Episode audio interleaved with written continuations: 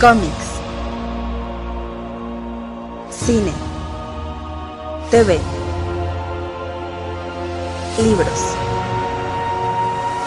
Hace mucho tiempo, los cuatro medios vivían juntos en armonía. Después, todo cambió cuando la nación de fanboys atacó.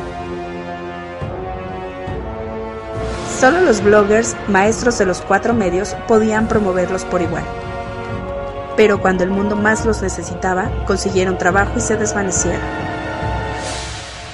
Pasaron los años y dos hermanos crearon un nuevo medio, un joven podcast llamado El Café Comiquero. Y aunque sus habilidades de comunicación eran buenas, tenían mucho que aprender antes de crear un mundo extraño. Pero creo que el Café Comiquero podrá mantenerlo así.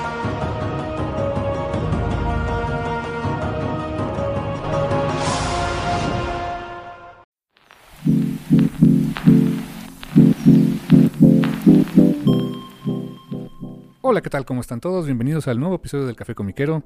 Les saluda como cada semana su amigo Carmix. Y ahora sí, para que vean, su amigo, ahora sí soy su amiguito. Eh, Rula Mutarrata. Ahora sí, amiguito. Muy bien, carnal, muy bien. Estamos de buenas. O sea, no exactamente. Yo nunca estoy de buenas. Pero eh, para cuando escuchen esto, pues ya fue el cumpleaños de mi hermano. Y ese siempre es buena noticia. Eh, gracias, mi hermanijo. Muchas gracias. Sí, sí, sí. Sí, siempre es bonito celebrar este, lo- los cumpleaños de mi hermanejo. Este, siempre nos la pasamos bien. Así que, eh, en ese sentido, eso está pachón. Siempre está pachón. Así que, por eso hoy, sí- hoy sí es amigo. El resto de los días no. No. El, el enemigo, el adversario, pero hoy no. Pero hoy no, hoy no, exactamente. Exacto. Muy bien. Pues les recordamos que cada semana pueden escuchar un nuevo episodio del Café Comiquero a través de los diferentes servicios de streaming, como Spotify, Apple Podcasts, Amazon Audible, etcétera. Y también pueden descargar en formato MP3 el programa en archive.org. El link lo encuentran en los perfiles de Facebook, Twitter e Instagram de El Café Comiquero. Ahí encuentran cuando sale el programa nuevo. Y ocasionalmente some shit posting que me da ganas de postear, así que, ¿por qué no? Sí, claro. básicamente, ¿no? Eh, um, y pues bueno, carnal, pues nueva semanita, nuevas cosas que platicar, nuevas notitas. Eh, traía algunas cosas que quería este, comentar que salieron la semana de, de anuncios, de anuncios comiqueriles que eh, pues vienen para el resto del año. Y, um, curiosamente, ahora de, de, de todos estos solamente una cosa de Marvel o de DC, o sea, de uno de los Big Two, digamos de alguna manera. Eh, todos los demás, la verdad, bastante interesante de otras editoriales y eso, eso me da gusto. Ok, ok. Una que creo que no te comenté antes de, de arrancar el programa. eh, Spawn llegó a 350 números. Si eso es algo que honestamente, eh, si, si estaban ustedes vivos durante la época de gloria de, de Image, la verdad es que uno no pensaba que fuera a pasar. Honestamente no. ¿Te acuerdas que nos regalaron el número cero, entre comillas, en, en la Mesif, no? La Mesiv 97, ¿no? Sí, sí, sí, sí, era 96. 97. Fue cuando vino McFarlane. ¿no? Sí, entonces fue en el Volta Center 97, Simón. Y te acuerdas que era el número cero, pero en realidad era el 1. Sí, Sí, por, por ahí lo tengo todavía ese, ese mítico número cero. O sea, así bran- brandeado, incluso dice eh, Mesif y prohibida su venta y todo el rollo. Y como bien dices, la verdad es que nadie se imaginaba que iba a llegar a 300. O sea, mucho menos a 350, ¿no? Ni a 300.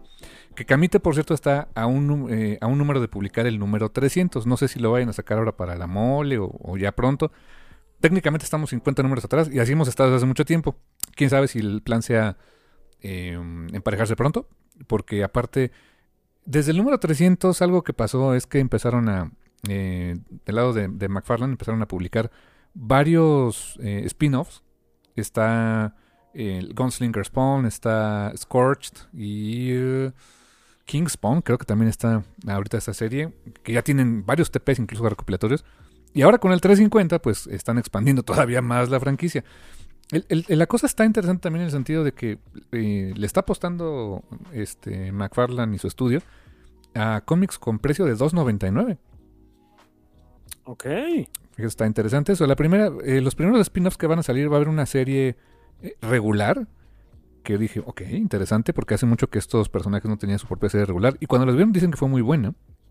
Que es Sam y Twitch Case, Case Files, así se va a llamar. O sea, evidentemente va a estar basada en los personajes de Sam y Twitch, los detectives que aparecieron desde aquel número uno en Spawn.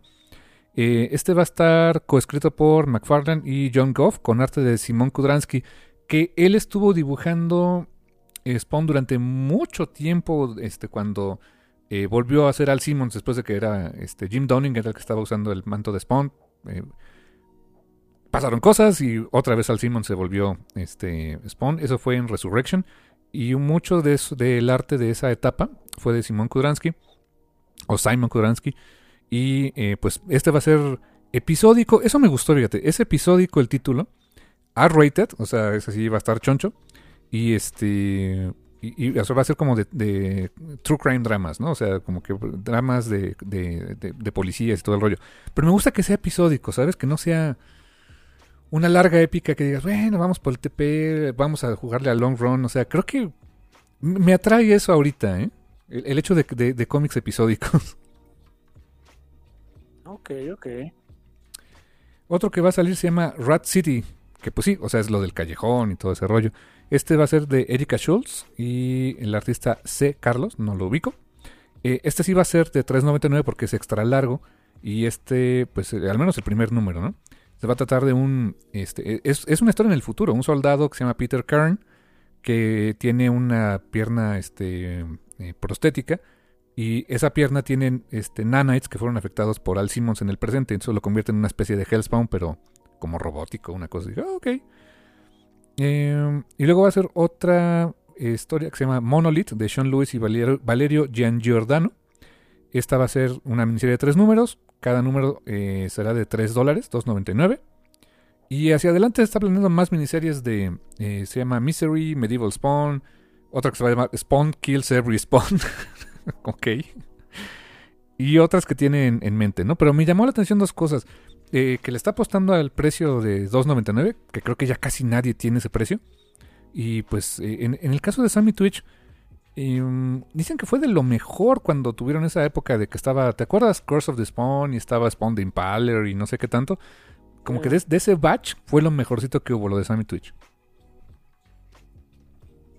Yo no me había puesto a pensar, pero ¿te das cuenta que Spawn es como Eddie de Iron Maiden?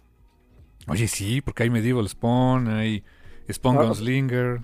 Cuando me dijiste lo del Spawn del futuro, dije, también había un Eddie del futuro. Ah, ok. Sí, cómo no, claro. y ahorita hay un Eddie este, Samurai, ¿no? El de este. Sí, sí, sí.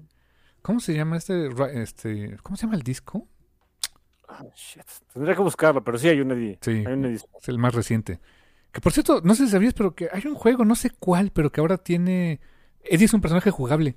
Pero no es un juego ah. de, no es un juego de Maiden, es un juego de, I don't know, no sé de qué será. No es, no es este Fortnite, no es nada de eso. Eh, es, un, es un paquete donde descargas a Eddie y son diferentes versiones de Eddie y todas son así letales, ¿no? Está el Eddie, el Eddie Samurai, está el Eddie del futuro, está el Eddie de The Trooper. Y ok, se ve bonito. Sí, alguna de esas colaboraciones, quién sabe cuál sea. Luego lo buscaré. Sí, sí, sí. Bueno, no es este un juego solito de Maiden. Creo que sí hubo uno eh, pero pues no sé, como que le dieron al clavo con esa mascota, ¿no? O sea, por, por, para tantas cosas, ¿no? Ah, definitivamente, ¿eh? Y lo hemos visto en vivo. Oh, sí, por supuesto. Siempre es una chulada cuando sale Eddie, ¿no? Todo el mundo se pone bien loco. Lo, lo mencionaban en alguna entrevista los de Iron Maiden, que de repente cuando, o sea, cuando estén en un, en un concierto, o sea, obviamente va a salir Eddie, pero si por ahí empieza a decaer la, la, el ánimo de la gente o algo así, o pasa algo raro, no hay bronca, sacas a Eddie y listo. Ajá, todo el mundo, ya, mira a Eddie, no manches. ¿Eh? ¿Eh? probablemente el personaje más reconocible del heavy metal. Sí. Motorhead tiene por ahí también una mascota, pero acá man, o sea, el OG creo que es Eddie, ¿no? Yo siento que. Sí. Por otro lado, también eh, hablando de otras eh, otros, otros proyectos de editoriales que no son los Big Two, eh, IDW pues va a expandir todo el tema de su plan de publicaciones de las Tortugas Ninja que sabíamos que ya, ya venía fuerte con este relanzamiento, ahora con Jason Aaron al frente del título. Va a estar sacando este, varias eh, miniseries y one shots. Um, uno de ellos va a ser eh, una antología. E, esto ya, ya se puso de moda, lo hace Marvel, lo hace DC. Lo hizo también Dynamite con Red Sonja. Tuvo también un título como con estas características.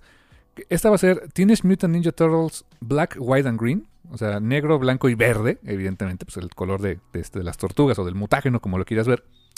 Eh, se une a toda esa lista de, de eh, antologías que han estado saliendo recientemente eh, donde es blanco y negro con algo, ¿no? Blanco y negro y azul en el caso de Superman, blanco y negro y dorado con Wonder Woman, blanco, negro y este y, sangre, ¿no? Rojo sangre en Marvel, ¿no?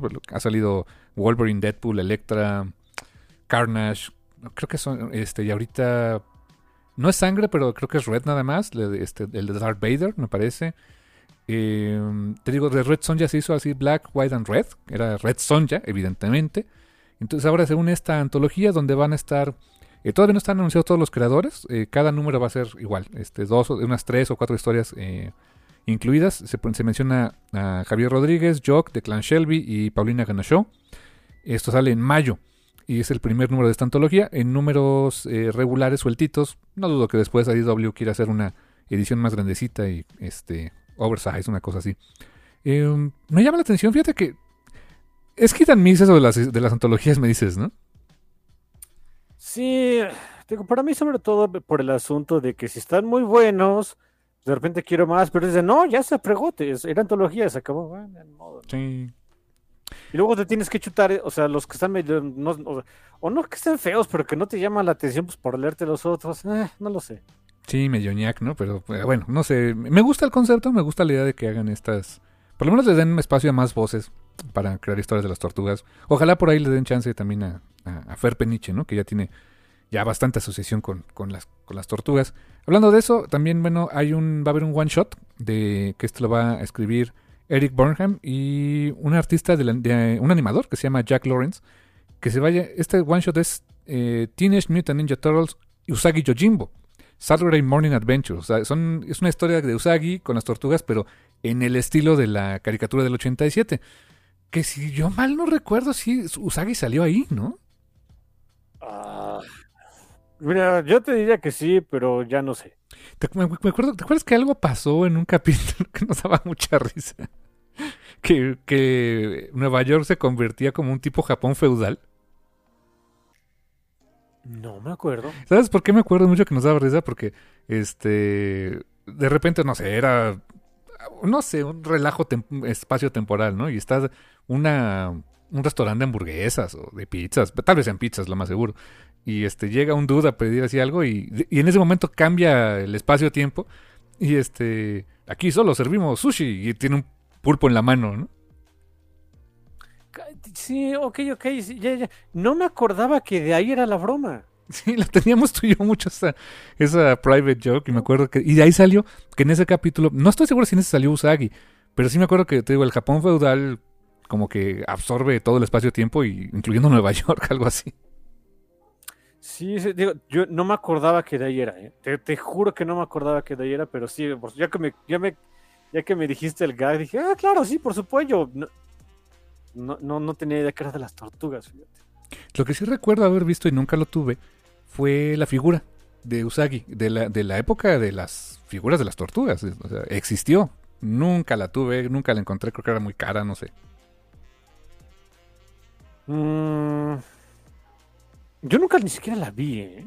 No, yo, yo sí, estoy segurísimo que sí la llegué a ver.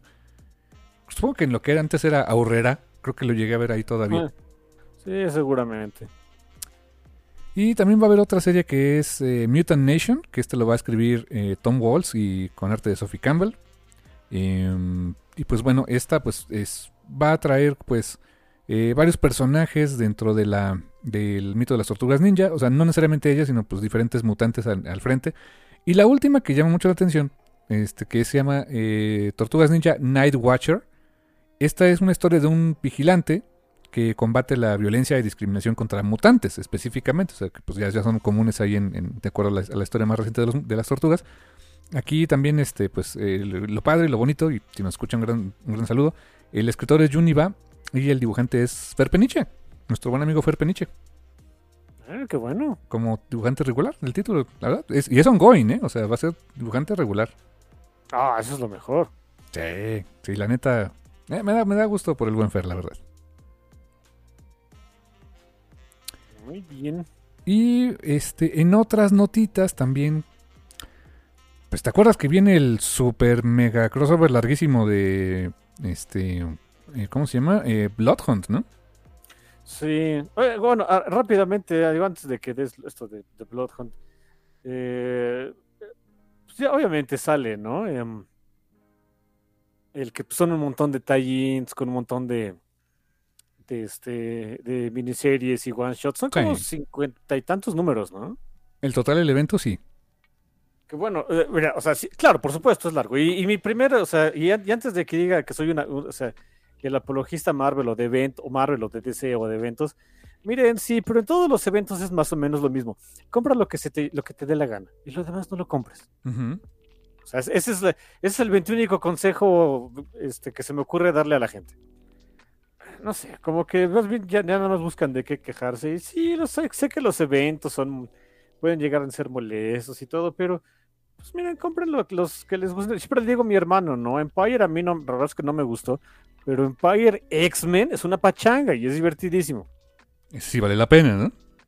Por otro lado, cincuenta y tantos números, o sea, son un resto, pero una vez alguien, no, no sé quién, honestamente no sé quién, hizo un recuento de cuántos tie-ins hubo entre el número, creo que era el 4 de Civil War 2 y el número 5, Oh, y eran, y eran 55 tie-ins.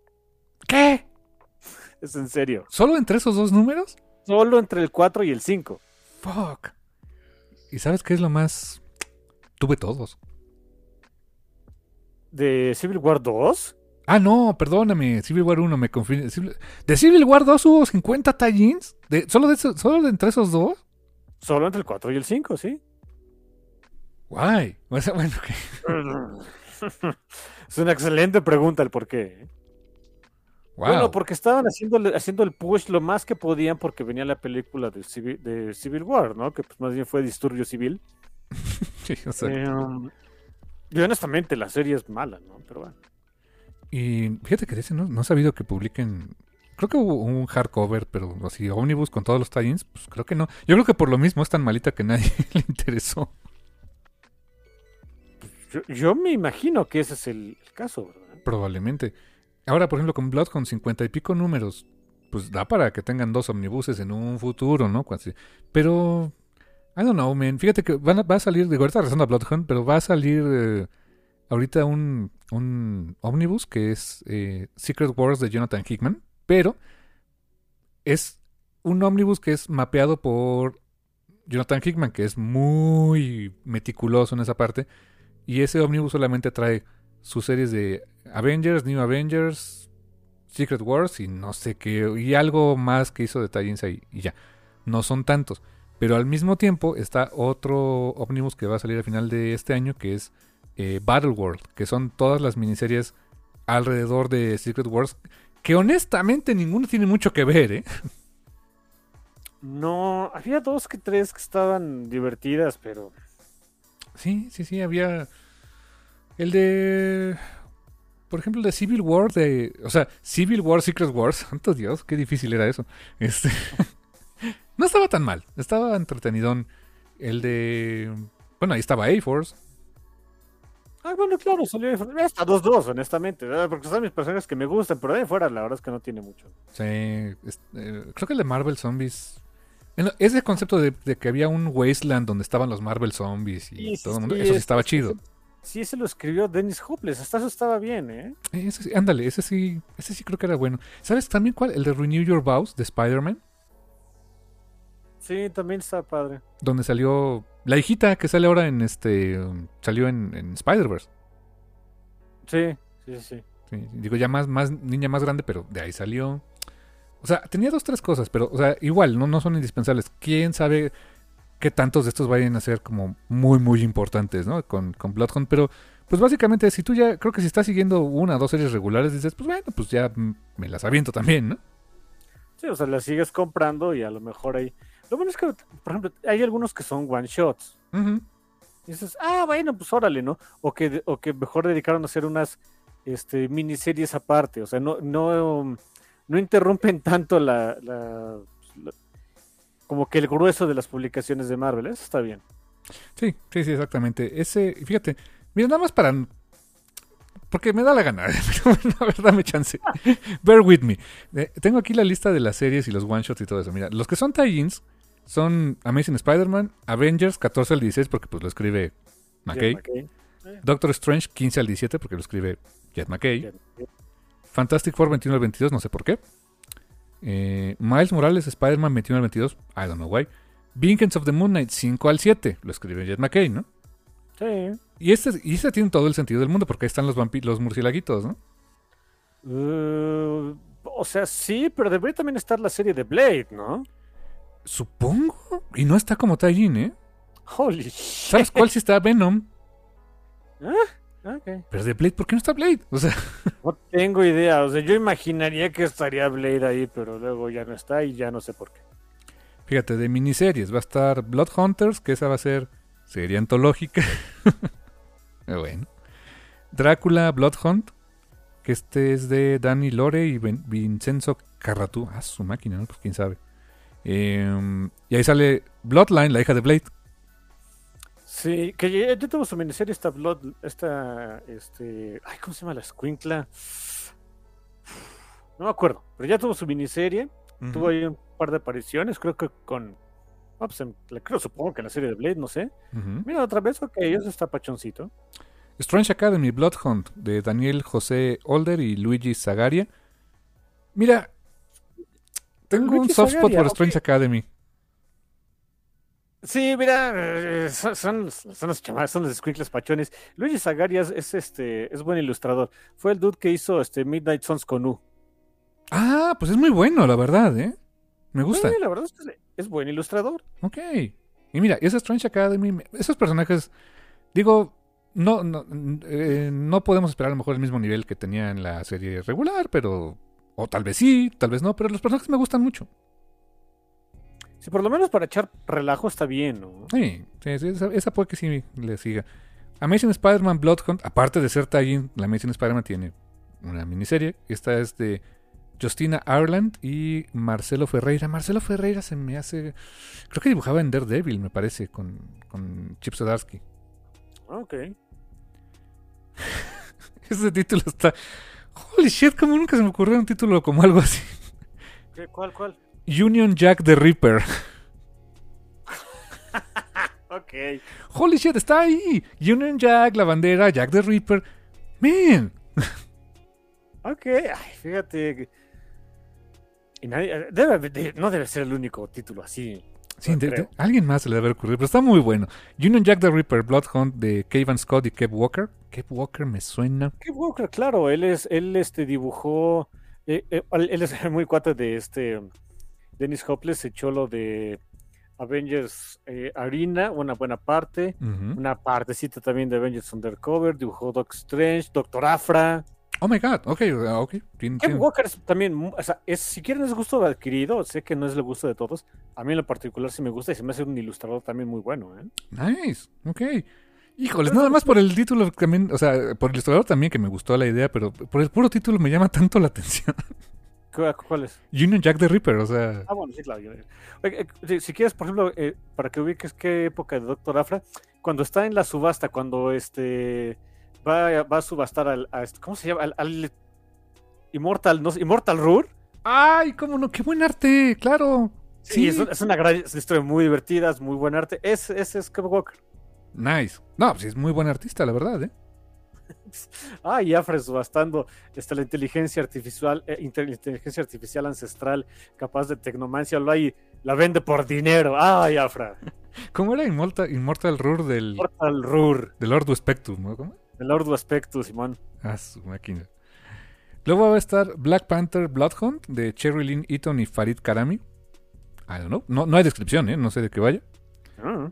Midnight Suns con, con O. Este, Ah. Bloodhunt de Brian Hill y Germán Peralta. Me suena Germán Peralta, no me acuerdo dónde. Ah, yo lo ubico por otra, otra miniserie que hubo de. Curiosamente, también con personajes este, esotéricos de Marvel que se llamó. ah, no me pu- Strike Force, algo así se llamaba. No. Eh, estaba divertida la serie. No, no, no la le compré unos cuantos números, estaba divertida. Porque el, el elenco estaba chistoso. Era este Spider-Woman, Wiccan, eh, Angela. Lo compré por Angela, claro, porque se le dije, ah, vamos a ver qué, qué hace con el personaje de McFarlane para que se surre, ¿no? El coraje. Eh, no creo que más andaba por ahí. Estaba divertido. eh, salía este.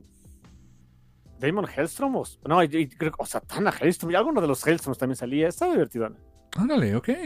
Cool. Y tenemos a Wolverine Bloodhunt. Esto me llama la atención, fíjate, los, estos artistas, bueno, estos creativos, nunca los he visto trabajar juntos.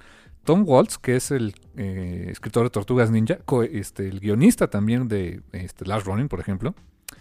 Y Juan José Rip, que a él lo ubico por trabajos en Avatar Press y sobre todo con Alan Moore, fíjate. Ok, ¿eh? Es muy bueno, Juan José Rip es muy bueno, ¿eh? me gusta su trabajo. nice, nice. Y de One Shots, pues van a ser poquitos. However, cuatro de ellos son de los X-Men. Sí, hay tres de ellos que se ven padres, ¿eh? Fíjate, está eh, X-Men Bloodhound Jubilee, que tiene Ese mucho me- sentido, Sí, porque ella fue vampiro. O sea, ese, ese le tengo mucho morbo, ¿eh?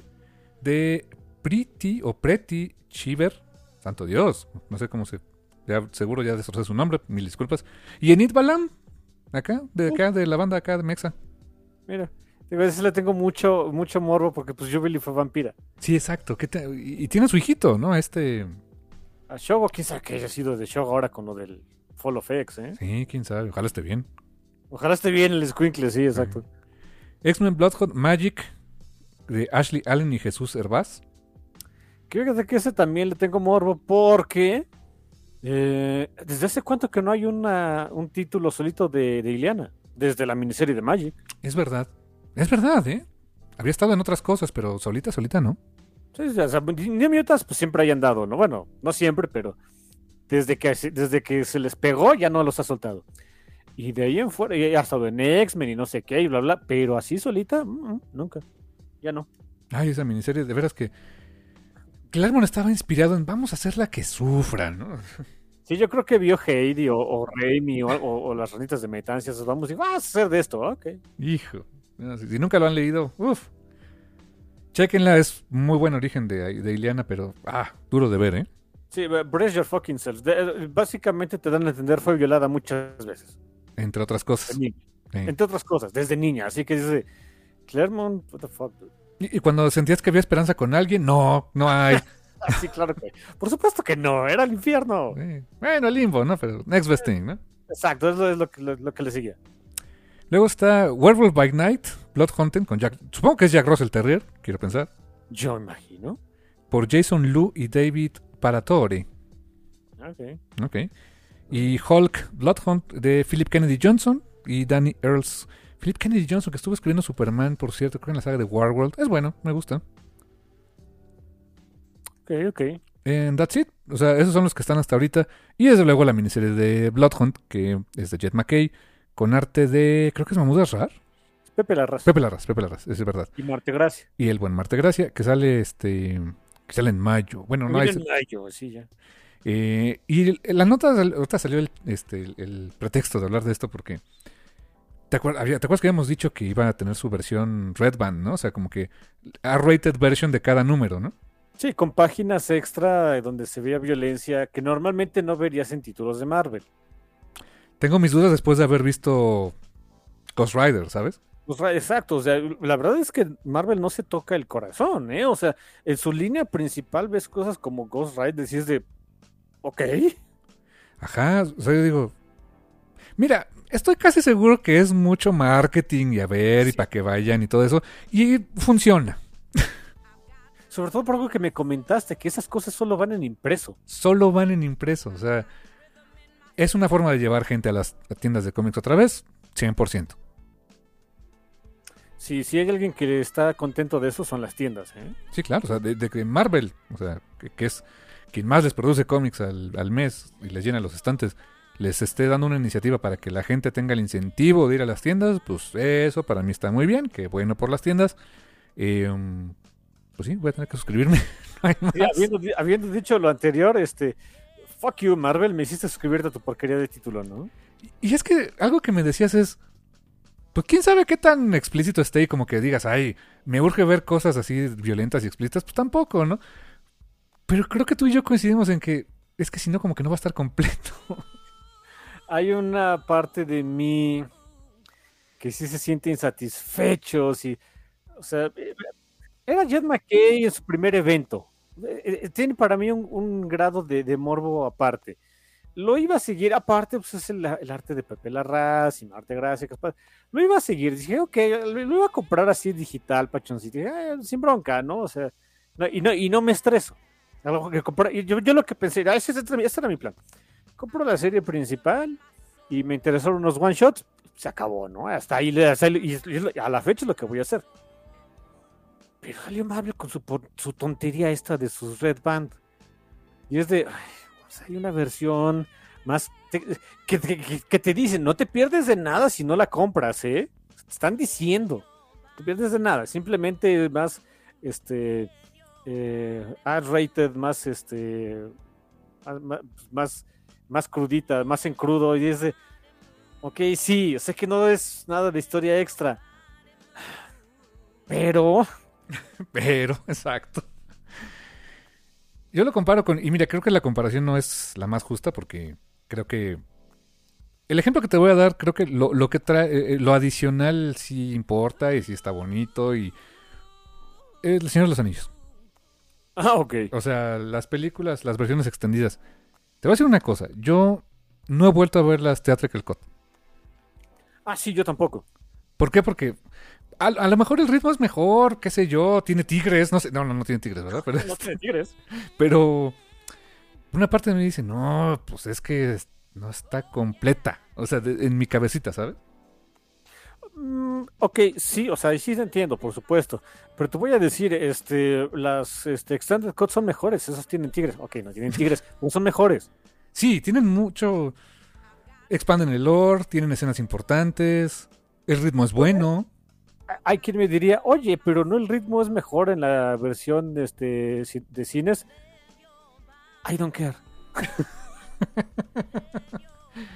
Aparte, yo me acuerdo, ese ese es, muy, es un pet peeve, bueno, no pet peeve, no sé cómo decirle, es algo muy mío de que, eh, o número uno, me acuerdo perfectamente que de dónde, eh, me, me gustan aparte las versiones en DVD porque son de, do- de dos discos, sé dónde acaba cada disco. Mm, claro, sí. En particular, eh, o sea, eh, la, la- la- la que más me gusta, o sea, si dices cuál es el corte que se me hace más pachoncito, Mm. es en el de las dos torres, porque es cuando, cuando se largan de, de Edoras hacia Helm's Deep Sí. Y de que van ahí en la marchita, ahí se corta el disco y bueno, ahí, ahí- o sea, te da chance como, sea, ellos, están yendo, se están cambiando de lugar y tú aprovechas pues, para ir por el refrigerio, que el refresquito, que la botana, lo que sea, sirve, ¿no? Y en el, en el tercer, o sea, en el retorno del rey, el corte es cuando llega Grond a este, derribar la puerta de, principal de Minas Tirith. Y Gro- sé, que, sé que los corcos anuncian acá a Grond pues, para, porque es Oh, una- sí. es una máquina de asedio gigante y demás, pero aparte anuncia las botanas y los refrescos y los descansos para ir al baño. Todos amamos a Grond. Tú lo ubicas perfecto. Sí, por supuesto. ah, pero qué buena escena esa, o sea, con Gron, Gron, oh. Grond. Grond. Ah, shit. Ahorita la veo. es, es una maravilla, la verdad. ¿Sabes qué también está padre? O sea, eh, eso ahí sí kudos para... No, me- nunca lo voy a decir por el nombre que le pusieron ahorita.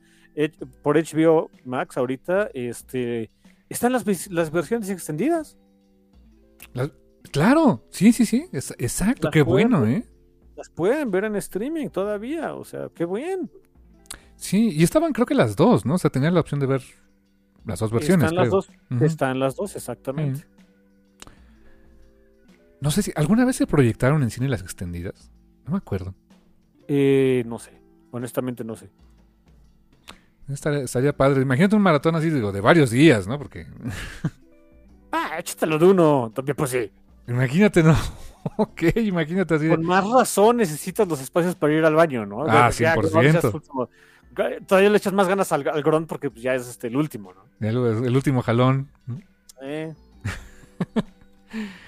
Pero sí, volviendo a Bloodhound, pues esa es la, es la tirada, es la, esa es el, la estrategia de marketing y, y te digo, tengo que decirlo, funcionó.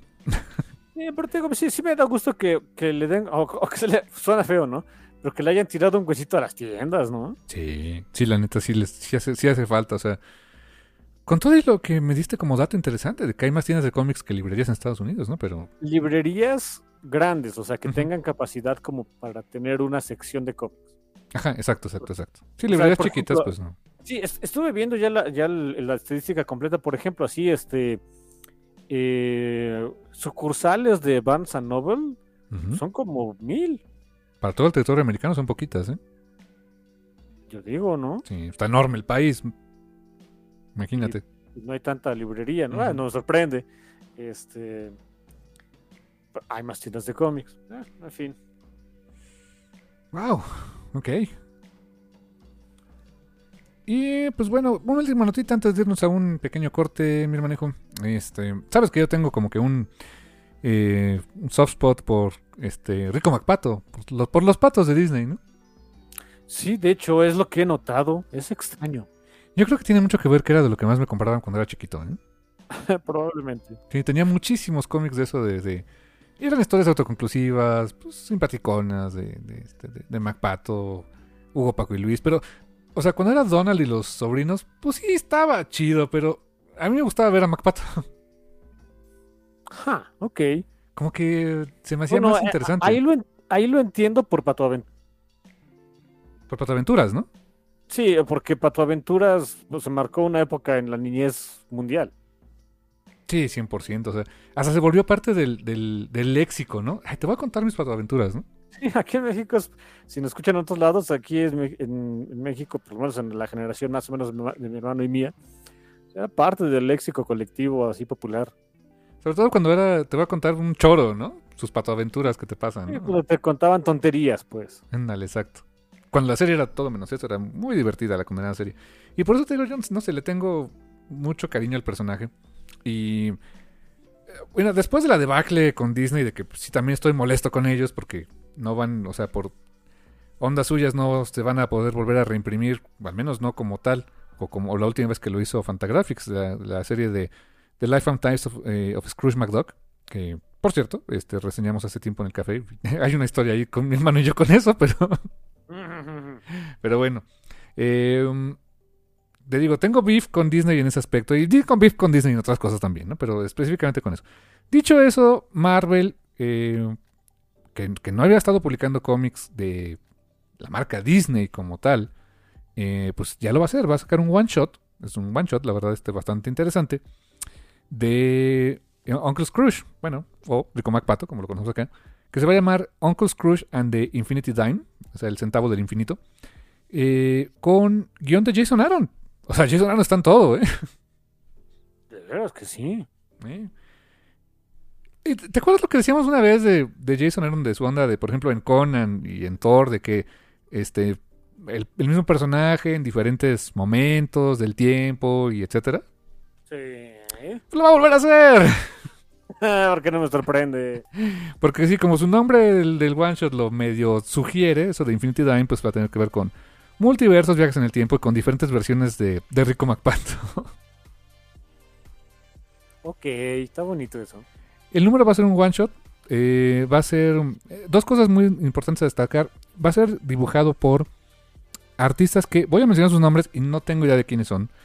Pero es muy- la nacionalidad de ellos me hace más muy interesante.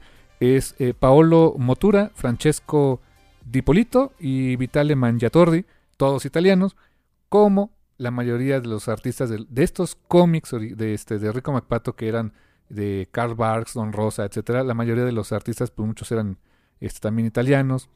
O sea, se creó, hay toda una cultura de Disney en Italia, de cómics hechos por allá, que um, pues no son exactamente los cómics que le hubiera gustado a Disney mantener en su acervo, ¿no? Y, eh, hence está la controversia que hay con, eh, con Scrooge McDuck, este, con la vida y de Scrooge McDuck, pero bueno. Eh, y va a contener también este, este one shot, eh, una reimpresión de Christmas on Bear Mountain, la Navidad en la isla, en la este, montaña Oso, que es la primera aparición históricamente de eh, Rico MacPato. Entonces, va a ser un número grande, este va a salir en junio de este año. Va a traer una portada de Lorenzo Pastroviccio y una portada de Alex Ross. Ok, ese sí no la veía venir, ¿eh? Eh, no, ni yo tampoco, pero ok. Eh, no sé, me- te digo, te- tengo, este, eh, es un- para mí un personaje que quiero mucho, al, al tío Rico MacPato, así que, pues sin duda ahí le voy a echar un ojo. Y, si les gustó Pato Aventuras, ya sea la versión original, la más reciente, que dicen que también, también está bastante buena, con, con este David Tennant haciendo la voz de Rico MacPato, por cierto. Eso no lo sabía tampoco, ok. La versión Patoaventuras 2000 y cacho, o sea, es, es David Tennant en inglés. Damn. Haciendo un interesante acento escocés. Eh, no hagas mucho caso, él es de por allá. ¿no? Ah, no, ese es Evan McGregor, perdón, perdón. Sí, no, eh, David Tennant es inglés, ¿no? Creo. Ah, Bueno, Reino Unido. Que te escuchen en Irlanda, ¿no? En Irlanda y en Escocia me dicen, ah, lo mismo, infeliz. A saber cómo es lo mismo. Exacto. Bien, saludos hasta allá.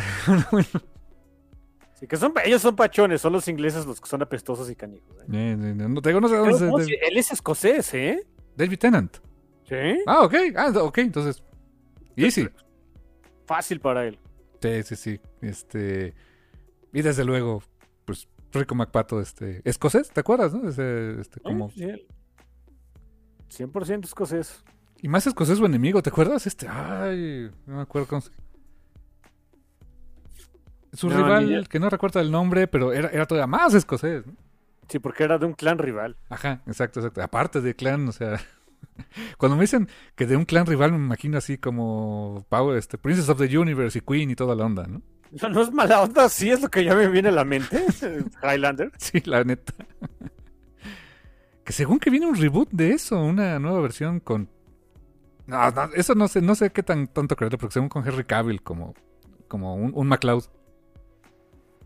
Eh, El nombre de Henry Cavill siempre se asocia a todo, así que no sorprende, ¿no? Eh, no, digo, vete a saber si es cierto o no, pero ok, ¿no? Ah, Ok, ok. Pues nos vamos a un pequeño cortecito, ¿te late, mi hermano?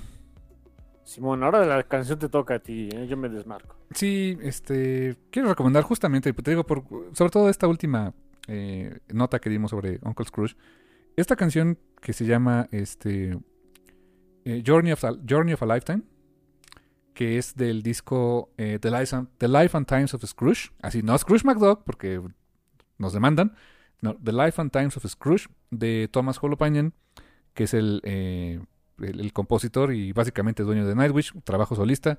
Eh, precioso disco, lo recomendé mucho cuando estábamos, cuando grabamos aquel programa de, Scrooge.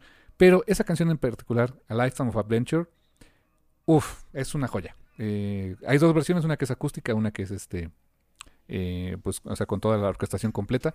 Nada que ver con Nightwish, eso sí, o sea, no, no es metal para elfos, es eh, música muy ambiental, o sea, eh, él la pensó como un soundtrack para esta obra que le encanta de The Life and, The Life and Times of Scrooge McDuck. Eh, échese todo el disco, pero esa en particular, súper recomendación aquí de su servidor, eh, aquí en el Café Comiquero, y regresamos en un ratito.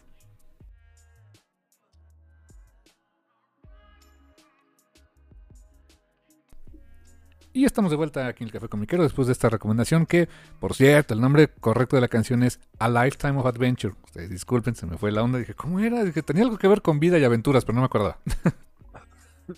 Ok. Pero sí, A Lifetime of Adventure de Thomas Holopainen, de su, de su álbum The Life and Times of Scrooge. No MacDuck porque nos demandan, ¿no? Exacto.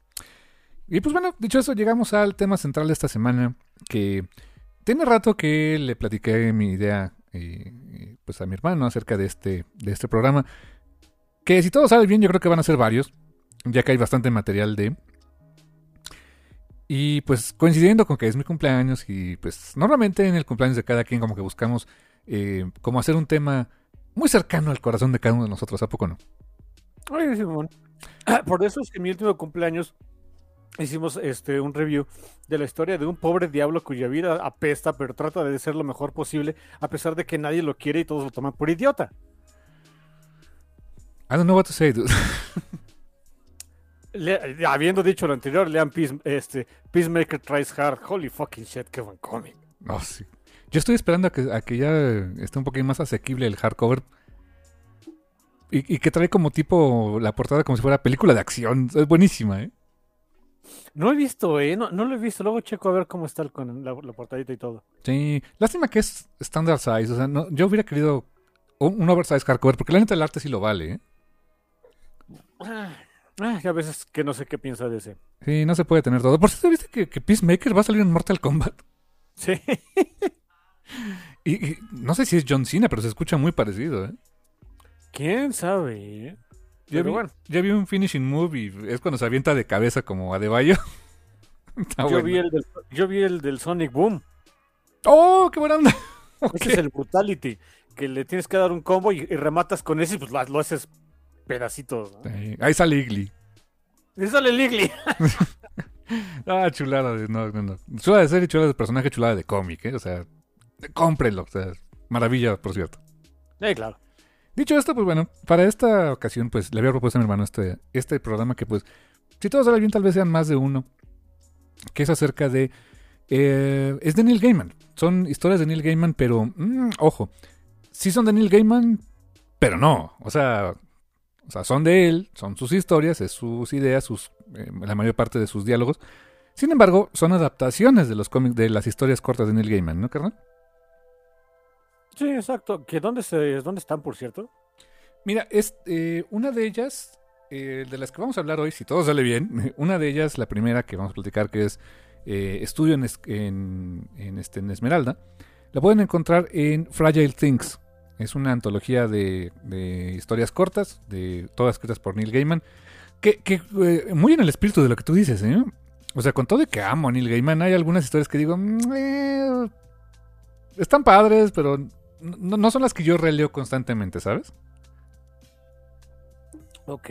Y él mismo lo dice, ¿eh? O sea, dice, aquí hay de todo, hay hit and miss, o sea, hay unas que les tengo mucho cariño, pero pues eran otros tiempos en los que se escribí, y a lo mejor no era yo tan ducho para, para escribir, o sea. Y, y mira, que lo reconozcan el Gaiman está padre, ¿no? Claro, o sea, si no es infalible el señor, ¿eh? Sí, sí, sí, eso me encanta. Eh, y la otra, que es Murder Mysteries, esa está, eh, se puede encontrar en otra antología de cuentos cortos, hay varios de Neil Gaiman, es Angels and Visitations, ese es otra, otro librito. Esa sí, déjame decirte, por cierto, que la, la versión en, en prosa no la he leído, ¿eh? solamente he leído la, de, la versión en prosa de Estudio en, Esmera- en Esmeralda. Ok, ok. Eh, ahora, ahora bien, estas historias pues son parte de una, una iniciativa que tuvo con Dark Horse Comics que, que en mi cabeza era un, una licencia para imprimir dinero, ¿no? O sea, historias en cómic basadas en historias de Neil Gaiman. ¿Quién no va a querer eso? Pero con lo que nos platicaste la semana pasada dije, bueno, no, no todo el mundo quiere eso, ¿no? O sea, el asunto es que el público sí lo quiere. Los que manejan los dineros son editoriales dicen, no, no, este, no hay más Spider-Man o Batman y pues ya no quieren nada. Ajá, exacto. Y yo dije, bueno. Y, y más se me hace raro porque Dark Horse ha sido casa de, de pues todas estas adaptaciones de trabajos literarios de Neil Gaiman desde hace un muy buen rato. Y justamente eh, cada una de estas historias han salido en, en como novelas gráficas originales, podríamos decir, este, en, en hardcover, y, mm, como one shots. Pero eh, Dark Horse eh, hizo una edición muy, muy, muy bonita, oversize, tamaño prácticamente de un Absolute, que son las, son tres tomos que se llaman Neil Gaiman Library, que cada una trae como cuatro historias eh, originales de Neil Gaiman, adaptadas por diferentes equipos creativos. Muchas de ellas eh, adaptadas al guion por P. Craig Russell, que tiene una larga historia de colaboración con, con Neil Gaiman, carnal. Él, por ejemplo, fue el que dibujó eh, Ramadán, Ah, claro, ok. que, que es uno de los, yo creo que es uno de los números más este, queridos de todo Sandman, ¿no? Definitivamente sí. Y también hizo la adaptación de Coraline, la versión en, en, en cómic. Es este. Él hizo el dibujo y el guion. Este, bueno, la, adaptación a, a cómic de Coraline y también de The Graveyard Book. Así que muchas de las historias que están acá, pues son eh, al menos revisadas por P. Russell, en algunos casos guionizadas por P. Russell, sobre una historia original de Neil Gaiman. Y pues como les digo, son tres libros muy grandotes. O sea, no, no hay una versión eh, softcover o una versión chiquita de estos. O sea, son libros, eh, digo, como tamaño absolute, como los que tienes de los Library Edition que tienes de, mm, de Avatar, por ejemplo. Sí, sí, los Seven los tiene ahí en su casa, sí los he visto, por supuesto. Y bueno, pues hoy vamos a platicar de, con, con suerte, de dos, ¿no? O sea, de dos historias contenidas en el primer volumen. Ah, sí, claro, porque es muchísimo. O sea, hay, hay mucho material, ¿eh? Le- algo le decía, me decía mi hermana, le- me escribió en la semana así de, oye, o sea, ¿tú crees que sí le hagamos con todo el volumen 1? La, la idea original era el volumen 1, completo. Y yo, yo, o sea, cuando mi, mi hermano le escribió, o sea, y, ok, dije, bueno, va. Dice, bueno, vamos a hacer una historia. Le dije, mira, hacemos las dos primeras, como que llegar al compromiso, ¿no? Y mi raciocinio fue el siguiente. Yo ya estaba por terminar la segunda historia, me- o sea, iniciando la semana. Es que son historias muy sencillas, o sea, muy sencillas de leer, eh, muy entretenidas. O sea, están largas, pero, o sea, 80 páginas, 70 páginas, no son tan, son largas, pero no tan largas. Dije, no, ¿cómo, cómo nada más una, no? Dije, y así esas vamos, como nada más dos. Pero bueno, ya, ya después, o sea, de- después de que le, no es mala onda, mi hermano, después de que te, le te di el avión de, bueno, pues dos, a ver, ok. Ajá. Ya me puse a pensar y dije, mira, el asunto sí, por supuesto, se leen, se leen, o sea, son sencillas de leer, son pachonas, eh, pero eh, en ambas, por lo menos las dos que leí, porque ya no, ya no le seguí, ya que mi hermano me dijo, pues ya no le seguí. Em, hay mucho que decir al respecto. Sí, Hay de- muchos detallitos chistosos, hay muchos, em, pues muchos aspectos que se pueden comentar de, de, de cada una de las historias. Dije, bueno, ok, en ese sentido creo que mi hermano tiene razón, ¿no? Así que dicho eso, a ver cómo nos va, ¿no? Ah, digo que se acabamos las dos. Yo sí. yo digo. La primera, es- estudio en Esmeralda. Evidentemente es un, eh, pues una alusión a la primera gran historia de Sherlock Holmes, que es Estudio en Escarlata. Simón. ¿Has leído Estudio en Escarlata? Simón. ¿Y qué te, o sea, qué te pareció Estudio en Escarlata? Empecemos por ahí, ¿no? O sea, de la primera aquella historia de, de- de- de Holmes. Miren, histo- ¿qué- ¿de qué va este eh, Estoy en Escarlata? Eh, de un asesinato. Es la historia de... de... de hecho, es, la primera historia, la primera eh, ocasión en la que conocemos a Sherlock Holmes. Todas las historias de Sherlock Holmes, por lo menos al principio las conocíamos a través de los ojos de James Watson. Y es ahí donde, donde James Watson llega a Londres después de la de la... No sé, primera guerra de Afganistán, bueno, primera guerra británica en Afganistán, que hubo como tres, pero si a esas vamos, el territorio afgano ha estado lleno de... de... Normalmente es ahí donde los imperios caen, por cierto, ¿eh? By the way, sí es cierto, ¿eh? Sé que también los franceses lo invadieron y así les fue, o sea, no, no salieron nada bien parados. Los rusos un par de veces no salieron bien parados. Estados Unidos ya sabemos cómo les fue. En fin.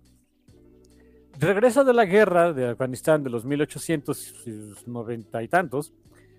Y está en la, necesidad de buscar pues un compañero de cuarto porque pues, el estipendio que le da el ejército pues no alcanza, ¿no? Es así, él, él es doctor y lo que quiera, pero en lo que empezaba su práctica pues no le alcanza. Y entonces es así como conoce a, Sherlock Holmes. Y Sherlock, eh, lo, como, como se empiezan a tolerar bien, pues lo jala, lo jala a su trabajo, que es, eh, es este consultor de investigadores privados, y no tan privados, también para la policía. Y pues ahí vamos, ahí es ahí como se van conociendo, se tienen eh, este, la, la forma en la que los escribe Conan Doyle, honestamente es muy pachona. Eh, Holmes es medio haze, pero con, con Watson no, es lo, es lo que se me hizo un gran... Siempre lo respeta, gran ¿no? O sea, siempre le, Sí, le guarda eh, respeto a Watson, a su inteligencia es- también. Se me hace un gran acierto porque es a través de... Porque si a veces vamos es como si estuviera respetando al lector. Es un muy buen punto porque somos, o sea, somos Watson en esas primeras historias, ¿no? En las primeras historias somos Watson, así que es un gran acierto, está muy pachona. Y es más o menos, y de hecho es así como empieza esta historia de estudio en Esmeralda. Y ok, dije, en el momento en el que dices estudio en Esmeralda, ok, es, es, es como Sherlock Holmes, pero quiero ver cuál es el twist. Y el twist viene, pues, básicamente desde la premisa. Te voy a contar un poquito que esta, esta historia, yo, la, leí en, en prosa, la leí en, en el recopilatorio de Fragile Things, pero no fue la primera vez que se, que se, que se había publicado. O sea, Fragile Things fue una eh, publicación antológica que recopilaba trabajos de Gaiman en diferentes eh, publicaciones. Eh, esta, la primera vez que se publicó fue en una antología llamada Shadows over Baker Street, sombras sobre la calle Baker, que pues es la calle donde vive Sherlock Holmes, eh, que está descrita como una colección de historias donde la idea es, la idea es genial, es combinar los mundos de Sir Arthur Conan Doyle y H.P. Lovecraft. Sí, es ahí- yo, yo no tenía esa, o sea, ese, con, ese conocimiento previo. Obviamente llega un momento donde dices, ah, ok, está, está muy cañón porque justamente hay un gran misdirection sobre de quién es la historia, ¿no? sí, claro. Eh, como, como bien comenta mi hermano, en la historia de Sherlock Holmes, pues vemos a, a este, a John Watson, a este, eh, pues siendo el- el- los ojos del lector, y siendo el narrador de estas, de estas primeras historias. Y aquí vemos a un médico, un médico que viene de Afganistán y que también busca dónde alojarse, pues con alguien, y encuentra a un detective. A un detective que, no, que en todo el cómic, en toda la historia, no tiene nombre. ¿eh? ¿No? Jamás. nunca le dicen el nombre. Y los paralelismos con eh, Estudio en Esmeralda, pues son, o sea, básicamente es un casi, casi un retelling de, de Estudio en Escarlata, pero no.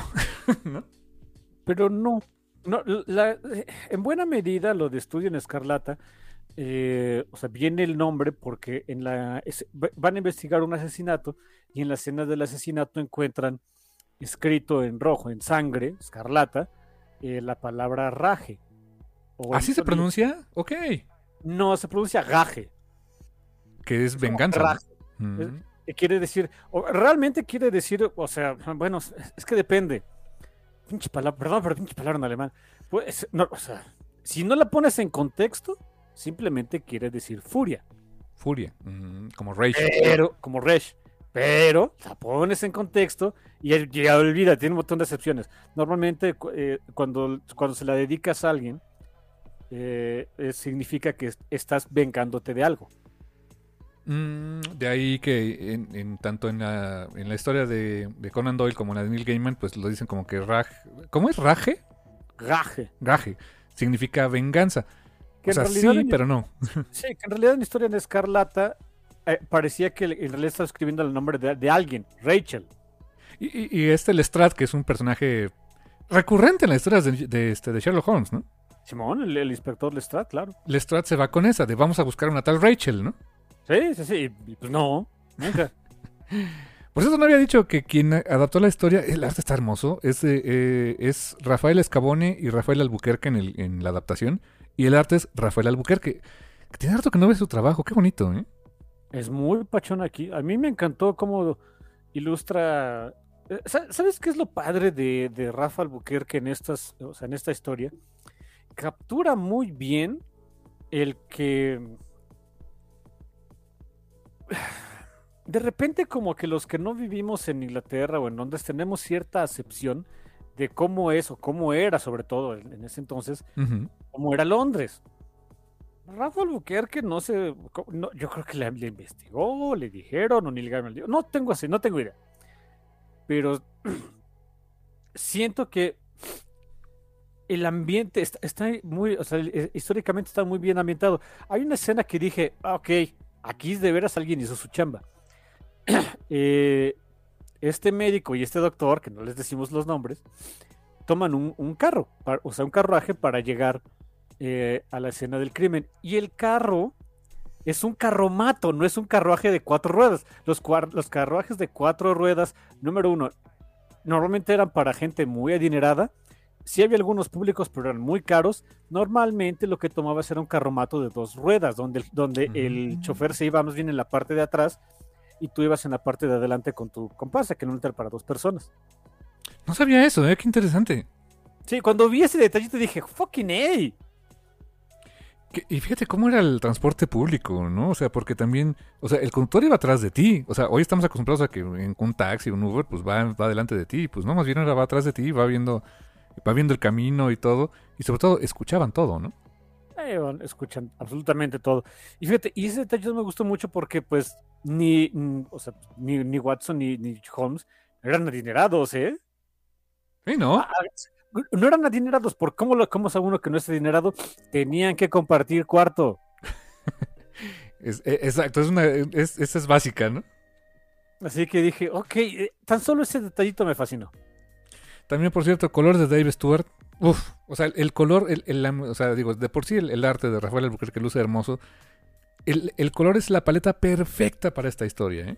Sí, mucho más opaca, ¿no? Ceniza. Ceniza, eh, como mucho, mucho de ese Londres, ¿no? O sea, muy, mucha niebla, mucha ceniza, mucho humo Sí, eh, es el Londres de los finales de los 1800. y mugre, ¿no? Muy mugroso. Sí, o sea, Dicen que apestaba a rayos, yo no tengo idea, pero, pero estoy seguro que sí. Pues el, el Thames, el Thames, ¿no? O Thames, Támesis, ¿cómo se llama? Río Támesis. Ajá. Dicen que olía horrible, ¿no? A la fecha creo que dicen que huele feo. Tengo una amiga que sí fue y dice que huele feo, pero que huele peor el, ¿El Sena? el Sena. No, Huele. ¿en serio? Sí, que huele peor. Fuck. Ok. Oye, por último también, letras de Todd Klein. Todd Klein que, que él este, rotuló muchísimo. Bueno, todo Sandman, ¿no? Ah, Tendría que echarme un clavado, pero estoy tentado a decir que sí, todo Sandman. ¿eh? Y, y honestamente, es de esos este, rotulistas clásicos que nunca fallan, ¿eh? O sea, me encanta su trabajo. Sí, cuando lo ves, dices, o sea, cuando ves su trabajo dices, ah, sí, ahora entiendo por qué este cuate ganaba Eisner. Sí, cada que competía, ¿no? Exacto, la, la verdad. Y, bueno, siguiendo eh, algo también muy padre en esta historia que es, como dices, como son unas 80 páginas, eh, cada una abre con un... O sea, está dividida en capítulos y cada capítulo abre con un, un panfleto, una... Podríamos decir, un- una publicidad de algo que hace world building, ¿no? O sea, te, te pone en situación de este mundo. Y como la antología donde salió era un mundo donde se combinaban los, este, los escritos de Sir Arthur Conan Doyle con los de Lovecraft, el primer gran póster que vemos es una obra de teatro acerca de que se llama The Great Old Ones Come. Oh my god. "Ok". Que ese es un e- ese es un detallito que me encantó cuando van cuando van estos este médico y este investiga este consultor de investigadores a la escena del crimen, el crimen que están buscando y, y por eso se llama Es- Estudio en Esmeralda es que mataron a alguien de la familia real cuya sangre es verde. Hens, Esmeralda, ¿no? Yo dije, ¿qué carajos está pasando aquí? Y luego la descripción, de repente cuando están analizando ahí el cuerpo, dice, mira, por la cantidad de miembros que tiene el cadáver, es de la familia real. Oh my god, ¿cómo que cantidad de miembros? Y ya vemos el cadáver. Oh shit. Si yo me quedé de cuánto, a ver, ¿cómo, cómo? Yo cuando lo leí por primera vez en prosa dije, dije, leí bien, espérate, ya no sé inglés. No, sí, oh, oh my god. ya no sé inglés. Dije, ah, caray, ya cuando viendo, ah, ok. Y, y sí, o sea, la familia real está integrada por eh, los Great Old Ones, o sea, criaturas Lovecraftianas, básicamente, ¿no? Sí, es eso. Eh, Resulta que aquí dominan el mundo. Y lo dominan y lo dominan desde hace mucho tiempo. Tan es así que la historia no ocurre en Inglaterra, ocurre en Albion, En Albion. que es ese nombre eh, clásico que llevaba la isla de Albion, ¿no? Donde, pues, donde había Inglaterra, ¿no? Sí, sí. es, eh, em, ¿Cómo les encanta a los eh, este, autores ingleses de repente eh, cuando dicen vamos a hacer como que algo más, em, ¿cómo decirlo? Em, como que distópico de Inglaterra, entonces le tenemos que poner Albion. Uy, sí, eso lo, lo, lo hace Neil Gaiman, inglés, lo ha hecho Alan Moore, inglés, Alan Davis, inglés, o sea, les encanta. Creo que este, creo que también en, en Judge Dredd, este eh, John Wagner también lo usó algo así, o sea. En, en Authority, en Authority, ¿cómo no? también cuando, era llega- algo. ah, cuando llegan a invadir los... eh, o sea, Albion, una, una realidad paralela de Inglaterra, ¿no? Sliding Albion se llamaba, creo, ¿no? Hiding Albion, exacto. Y, y con toda la, en, en aquella historia, toda la iconografía y toda la imagen, o sea, futurista de, de- de una Inglaterra que nunca dejó de ser Albion, ¿no? Sí, sí. Eh, les encanta a los tristes ingleses, ¿eh? ¿Quién sabe por qué? Bueno, es como aquí en México con el síndrome del, del azteca volador, ¿no? Sí, allá es el, este, el Albion volador, ¿no? Sliding Albion. Ah, mira, oye, wow, sí, claro. Y, y- y por cierto, ¿por qué se llama Albion? Fíjate que eso no, no, no es algo que especifiquen, pero algo que nos dicen es que el reinado de estas criaturas tiene muchísimos siglos. O sea, no es como que llegaron y conquistaron el mundo. No, ya tienen por lo menos mil años gobernando. Tiene sentido entonces que, el- que la Tierra jamás, o sea, su- eh, el- la Tierra, el país en el que se desarrolla esto, jamás evolucionara a ser Inglaterra, sino que se llamara siempre Albion. Así los conocieron estas criaturas, ¿no? Sí, claro. Y, y están en todo el mundo. O sea, sí nos, por ahí nos dicen que estas criaturas están, o sea, gobiernan el mundo, están en diferentes países, eh, hablan como de principalidades o, o ciudades donde están este, esta familia real. Es una familia real que, que no es la familia real de Inglaterra o de Albion, es la familia real de todo el mundo. O sea, aquí Cthulhu llegó y ganó. Sí, bueno, es que se nos metiera por ahí Cthulhu, sí iba a ganar, ¿eh? Sí, no. Y, y- y es, este, este médico, por cierto, en Afganistán sufrió una herida, al igual que Watson, pero la herida es diferente. La herida tiene, tiene una herida que, que fíjate que cuando la describían así de... me daba cosita, ¿eh? Ah, sí. Porque era, o sea, es una herida, eh, esta cosa, un- encontró a uno de los Old Ones en una cueva en Afganistán y lo tocó, lo tocó de- en el brazo y pues el brazo se le hizo, la descripción que dice, que, que le hacen el Gaiman es que es, se me hizo la piel como blanca, como de sapo, o sea, y, y ya el brazo no me sirve y el dibujo que hizo Albuquerque es así como de, pues una piel no podrida, pero, pero ya, ya no, ya no está bien, ¿no? Sí, o sea, no le. Como dice, ya no te sirve.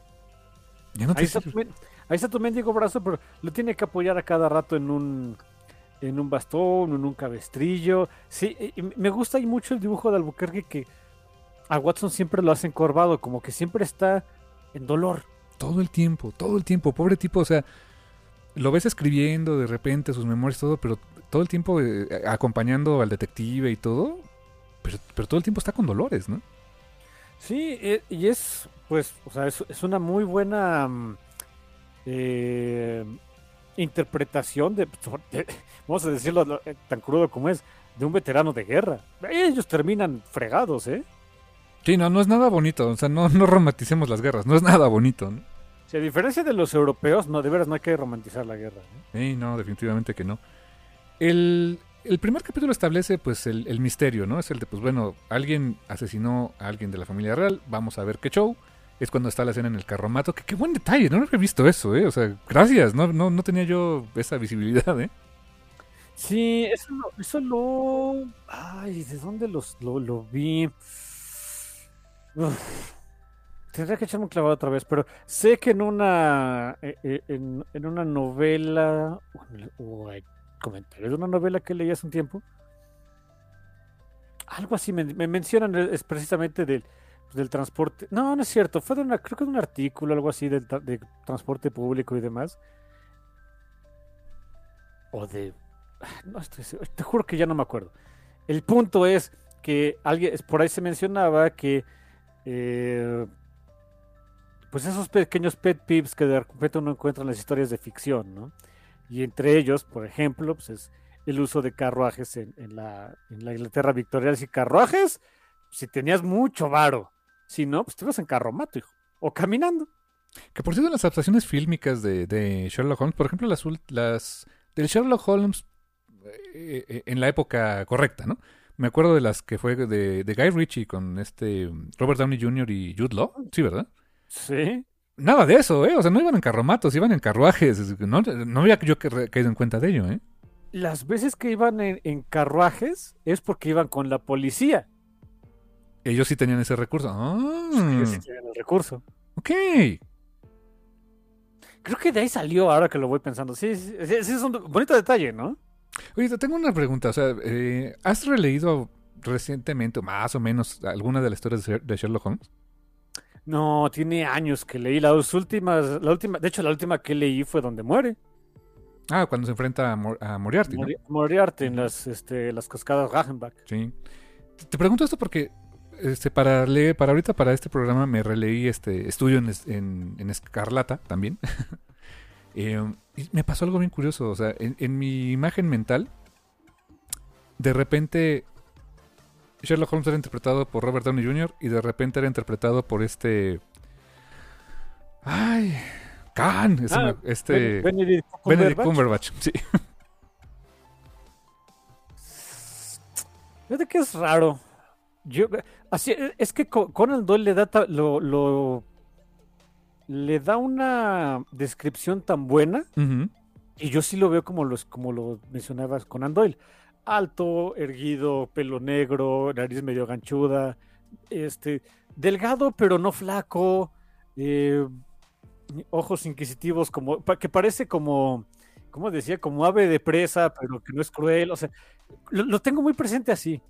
Por eso. Y esa, esa fue mi primera pista de aquí hay algo mal. Exacto, ¿verdad? O sea, porque el detective dices, nah, it's kind of a dude, ¿no? Porque el detective nada que ver. Es una persona alta, sí, claro. Es el, co- es el, cabe- es el color de cabello incorrecto, el tipo de peinado incorrecto. Usaba esas horribles patillas que no me acuerdo cómo se llamaban de ese entonces, que, Sherl- que Holmes no utilizaba, el corte de cabello de Holmes. Si bien no le ponía muy, de repente mucha atención a su, a su eh, aspecto personal, no se dejaba así, o sea, mantenía un corte de cabello. En una historia posterior le dice, eh, en, en aras de, de poder seguir siendo profesional con la policía, tenía que cortarse el cabello, ¿no? Entonces dije, aquí hay algo mal. Exacto. Y, a- y aparte, la cara. Ves su rostro y dices, no ves esos ojos inquisitivos, pero con cierta bondad. No, aquí sí lo ves más burlón. Ajá. Que sabes qué, ese es un detalle que, que Albuquerque de veras cuidó mucho. De- la- la- no sé cómo le haya tocado a, a Neil Gaiman describir a sus personajes, pero de veras que Albuquerque se ve que tuvo mucho cuidado en hacerle caso. Eh, no lo hizo. ¿Cómo crees? Neil Gaiman, eh, en su historia, creo que sí hay dos que tres breves descripciones de que, por ejemplo, el, el médico este, pues eh, rengueaba y describió eso sí con gran detalle la herida, ¿eh? Este, Ah, eh, pero, pero tal cual la, la descripción física es muy escueta, ¿eh? Y te da, y, y lo entiendo, te hace el misleading, ¿no? Sí, claro, porque, ¿por qué? Porque si ya, se, si ya la historia se llama Historia en Escarlata, que tienes que andar describiendo el personaje? Ya todo el mundo sabe quién es, ¿o no? Exacto, o sea, y, y por eso que, ¿Sabes que- qué? Qué- qué- qué buen, de- qué buen detalle que, que mencionas eso de la historia en prosa, porque ahí vemos una de las grandes diferencias que hay entre, digo, evidentemente, ¿no? Entre el cómic y, y el, eh, y, el- las historias en prosa. Digo, todos sabemos que uno tiene dibujitos y el otro no. Entonces, la forma en la que, por ejemplo, das un misdirection en, en los personajes principales es distinta en cada una. Es exactamente, o sea, eh, eh, como lo es, hace Neil Gaiman, él tiene que pintar con palabras, 100%. Y, y acá lo que hizo Albuquerque, no sé si lo haya consultado con o, o fue su tal cual su interpretación, pero lo hizo magnífico. De hecho, y, y después cuando me di cuenta de eso, me puse a analizar a- al, al- al doctor. Al, al doctor dices, no, No, a ver, Watson estaba herido, pero no era del brazo, ajá, era de la pierna, rengueaba. era, era de la pierna, por eso usaba, por eso usaba un bastón.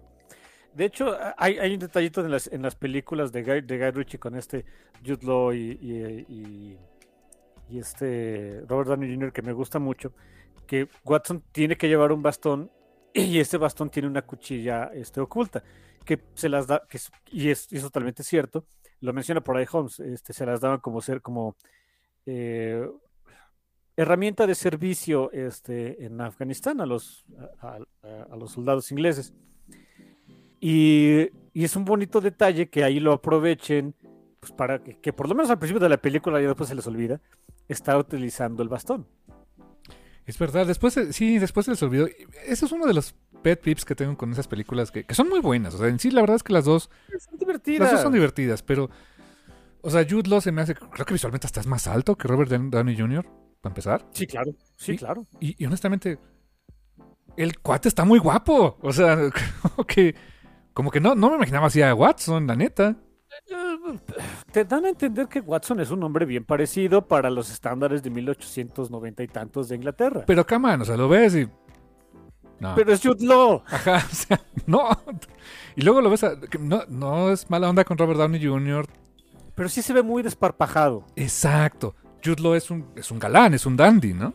Eh, ay, que, que iba, eh, se supone que, que Sherlock Holmes va más por ahí. Exacto, sí dije, "Mm, ok. Por eso, eso siempre me hizo, me hizo ruido. Sí, sí, que- que- que- mira, ok, ok, o sea, físicamente lo que quieras, pero la interpretación que le hace Robert Downey Jr. es divertidísima. Oh, es buenísimo, sí. Y, y honestamente, Jude Law muy bien en su papel. Sí, la verdad es que muy sí. bien. Ahorita que dijiste eso del, del, del bastón con pues, que servía también con ese, con ese como, como arma. Nunca te he contado, pero tuve la oportunidad de comprar uno de esos. Oh, come on, dude. Era pobre. ¿Sabes en dónde? Ah, bueno, ok, ¿dónde? Y por cierto, ¿sabes? Eh, eh, la hojita esta se llama verduguillo. Ah, ok. O sea, cuando le quitas la tapita, y se llama Verduguillo. Y esa, en mis tiempos en los que trabajaba en un call center que está en la calle de Dinamarca, saludos atento, eh, ahí había, caminando ahí sobre esa misma calle, Ah, había o hay una tienda de antigüedades. antigüedades preciosa. Y alguna vez Mm. fui y tenían ahí ese, un bastón así, eh, pero como de la época porfiriana, ¿eh? Damn. No, y me acuerdo que, digo, hoy sí lo podría comprar. No, no estaba tan barato, pero hoy sí lo podría comprar. Pero me acuerdo que en aquel tiempo eran. No recuerdo la cantidad, pero dije, no manches, se me va a ir la mitad de mi salario. Sí, sí te entiendo. Fíjate que eh, ahí en este, por zona rosa, hay una, hay una plaza del Ángel, es una plaza de, de antigüedades. De repente me doy mis vueltas y no te creas, me veo tentado a comprar cada cochinada. es que a poco no es como una pieza de memorabilia que dices, it's so fucking cool to have, ¿no? Hay una, no compraría, ese sí, to reach for my fucking blood. Y aparte no tengo, no tengo dónde ponerla. Había un biombo. Para empezar dices, ¿quién quiere un biombo? Yo quiero un biombo. Precioso el desgraciado. Eh, hecho en Japón. Oh, ok. con la, o sea, decorado con este, con arte típico japonés, o sea, con este pajaritos y flores de sakura y la fregada, data- de- datado del este 1950 y tantos. Yo digo, "Mm". Wow. Eh, creo que ya no está, pero cuando pregunté por él, estaba como 90 mil pesos, ¿no? Dije, Wow. Ok, bueno, y es que es, o sea, es una pieza histórica, ¿no? Una obra de arte Sí. aparte. o sea. Y, y sí, también venden espaditas y cuchillas y dagas. Hay una daga que a lo mejor algún día me compro, pero no es esa parte. Ok, ok, pero sí, tuve la oportunidad de tener eso, pero no, pobre era, no había dinero, no sé. Sí, bueno, ahí te entiendo, eh, ahí te entiendo, pero Se hubiera sumado padre a mi colección de espadas, ¿no? Pero curiosamente mi hermano tiene colección de espadas. sí, tengo una que es como la espada salvaje de Conan o algo así, ¿no? Eh, sí, sí, de hecho. Una- este, Una sarracena. Que yo no sabía, se le dice sarracena, ¿sabes por qué? Simplemente porque es curva. Ah, ok. Es el nombre que se le daba a- en español a ese tipo de, a las espadas de, de- de Oriente, pero, o sea, de, de- Oriente Medio, de, de Oriente, pero, y por eso, mientras sea curva se le dice sarracena, pero hay diferentes tipos de espadas, tienen varios nombres, ese en particular lo investigué, ese es más propio de la India, ¿sabes? Y no me acuerdo cómo se llama, no me preguntes. Con razón, porque si, para que tengan una idea de cómo es, ¿te acuerdas de Aladdin? Sí, exacto, es como esas, Esas espadas que usaban los guardias o que usó Aladdin en la película, así, tal cual. que en realidad eso no era por ahí de Arabia, no, eso era más tirado todavía más al este. En Arabia, sobre todo, se utilizaba una. La hoja sí era curva, pero era mucho más delgadita. Eh, busquen, si quieren, si están curiosos de eso, busquen cómo era la espalda, la espalda de Saladino. Era más así. Ándale. O por ejemplo, ¿te acuerdas cuando hablamos de um, las costas salvajes? Ah, ah, por ahí aparece una espada así. Sí, claro. Sí, Bueno, These Savage Shores, pero es que no puedo, no puedo con la traducción en español. Me encanta que te tra... Es que miren, eh, es lo bonito y de repente este, chistoso de tener un hermano que aparte de otras cosas pues, se dedica a la traducción. Oh Dios, cuando mi hermano se, se, se obsesiona con algo para bien o para mal, ya sabes que se va a hacer un meme de la vida este, cotidiana de los dos. Sí, como francamente diga, ahorita regresamos a este, este estudio en Esmeralda. Usted disculpe. Ah, No había comentado que ya anunció Panini que sí va, que ya en julio, en cierto, en, en abril van a, va a sacar el primer recopilatorio de, de Conan, de, Ti- de Titan y Heroic Signature. Excelente. Dicho eso, el, el título va a ser Atado a Piedra Negra. I don't know what to say, dude. Um, pues los de allá de Coahuila te dirán, pues sí, ya que ahí no es bonito, ¿no? El Conan de Coahuila, ¿no? Saludos a Piedras Negras, que por cierto yo sí conozco, se me hizo bonito su ciudad. ¿eh? Oye, y es del norte, eh, igual que Conan. Igual que Conan. O sea, Coahuila igual a Cimeria, ok. En una de esas. Pero sí atado a Piedra Negra, I don't know. O sea, yo insisto, digo, nadie me lo preguntó, nadie me lo pidió, pero para mí creo que una mejor adaptación hubiera sido La Maldición de la Piedra Negra. Suena más a Conan. ¿Verdad que sí? Atado a Piedra Negra suena también, o no sé, digo, aparte de Piedras Negras Coahuila, si no tenemos ese contexto, ah, ¿no suena como a capítulo de los Picapiedra? También, no lo había pensado, pero sí. Piedra dura y todo eso, o sea, como que... ah. ¿no? Pues Java Java Chrome, ¿no? Pero no sé. Oh, Dios, hay días que te sale, dude. Sí, no, Yo también estaba pensando así, eh, pie- atado a Piedra Negra, así como que alguien que está bien crico, ¿no? Pero no sé. Sí, digo, la, la, la versión de los picapiedras a todo de piedra dura. Ok. Y sale acá el Pedro en versión Conan y todo, ¿no? Bueno, mira, ya tenía casquito con cuernitos. Sí, sí, sí, le gustaba utilizar pieles de animales, ¿no? Así Sí. que eh, por ahí iba. Sí, sí, ese de la logia de los búfalos mojados, ¿te acuerdas? Oh, Dios, la versión de Mark Russell. Oh, fuck. Híjoles, qué, qué- qué traumático con eso, ¿eh? Sí, miren. Y el Java Dabadoo, que era... Java Dabadoo. Eh, no. No, no, no, ¿qué es llevado, hijos? O sea, era su este, técnica mnemotécnica para no estar este, Un estrés postraumático, ¿no? en este- es para, para lidiar con el estrés postraumático, mejor dicho. Es- Léanlo, por supuesto, pero no esperen ver la vida color de rosa después de leer Los Picapiedra de, eh, de Mark Russell y este. ¿Cómo se, Steve Pugh, ¿no? Steve Pugh. Me acuerdo del apellido Pugh, pero Steve. Que por eso Ah. yo tenía en mi cabeza que eh, este um, Peacemaker era de Mark Russell, pero no, no, no, es, Car- es Kyle Starks, ¿no? Kyle Starks. Eh, quizá por el arte de Steve Pugh, pero también me digo Kyle Starks, ¿eh? O sea, Oh. wow, en fin. Back to Estudio en Esmeralda. cierto. Eh, el segundo capítulo abre con otro póster, también, qué bonita referencia, donde anuncian un, un elixir, ¿no? Eh, Victor's Vite, o sea, un tónico que te, que te, re- te reanima, o sea, si sientes que ya te, que estás muerto de cansancio, te va a reanimar, de un tal Víctor F, ¿no? Mm, mm. Sí, este. probablemente hecho de, de líquido amniótico que en Oh. ranas o algo así. Fuck, dude, qué horror, casco. Pero sí. Pero sí, no, en una de esas. Si no saben de qué estamos hablando de Víctor Frankenstein, hombre. Sí, sí, exacto. Por cierto, estos, estos, estas viñetitas, o bueno, estas, este, los, los pósters, los fake pósters que hace Albuquerque y Dave Stewart, eh, sí están descritos en, los, en la historia original, ¿eh? ¿Ah, sí? Cada que empezaba un capítulo eh, de, de esta historia corta, había un, un textito. Básicamente es el mismo texto que estás leyendo aquí. Órale. ¿eh? Es decir, nada más que le dieron formato de, de, de una publicidad de la época. Fantástica lección, ¿no? la verdad. ¿eh? Sí, sí, sí. La- mira, número uno, sí, por supuesto. Y aparte, digo, tiene todo el sentido del mundo cuando en la época, cuando en esa época, pues tu jara- jarabe para la tos contenía, este, eh, entre otras cosas, morfina y cocaína. ¿Es verdad? Sí, cierto. No estoy diciendo mentiras. ese era, era azúcar, morfina, cocaína y no sé qué tanta otra cosa. No, hombre, no te quitaba la tos ni por error, pero bien que se te olvidaba, ¿no? Aparte, ¿no? ¿que no Holmes le hacía también a la cachumba? Sí, ¿no? Ah, sí, él era cocainómano. Sí, ¿verdad? Porque pues, así ¿Por qué? Porque en ese entonces no era ilegal. Si quieren saber de dónde viene la, la guerra contra las drogas, se la inventó Estados Unidos para poder de un plumazo es, tener algo en contra tanto de las panteras negras como de los este, comunistas de los 50. Y ahora extrapólenlo a todos los cárteles y así, ¿no? Sí, gracias Estados Unidos. No aprendieron, ¿verdad? Bueno, no, lo del alcohol, ¿te acuerdas? Evidentemente no aprende. hay que decirlo, los estadounidenses ah, tendrán mucho dinero, pero así como que las personas, como que en el colectivo los más inteligentes del mundo, no. Nah, not really. Luego no saben ni, ni dónde está su país, caramba, pero bueno. Ah, no, por supuesto que no.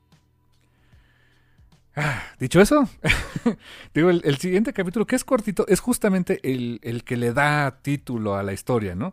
Donde vemos a, al detective y, a este, y al médico viendo el cadáver.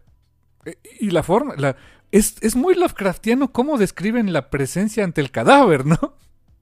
Sí, sí, de veras me sorprendió. Bueno, no, ya viéndolo bien, no, no me sorprende lo oscuro que se, o sea, eh, que son todas las descripciones del, pues, del fiambre.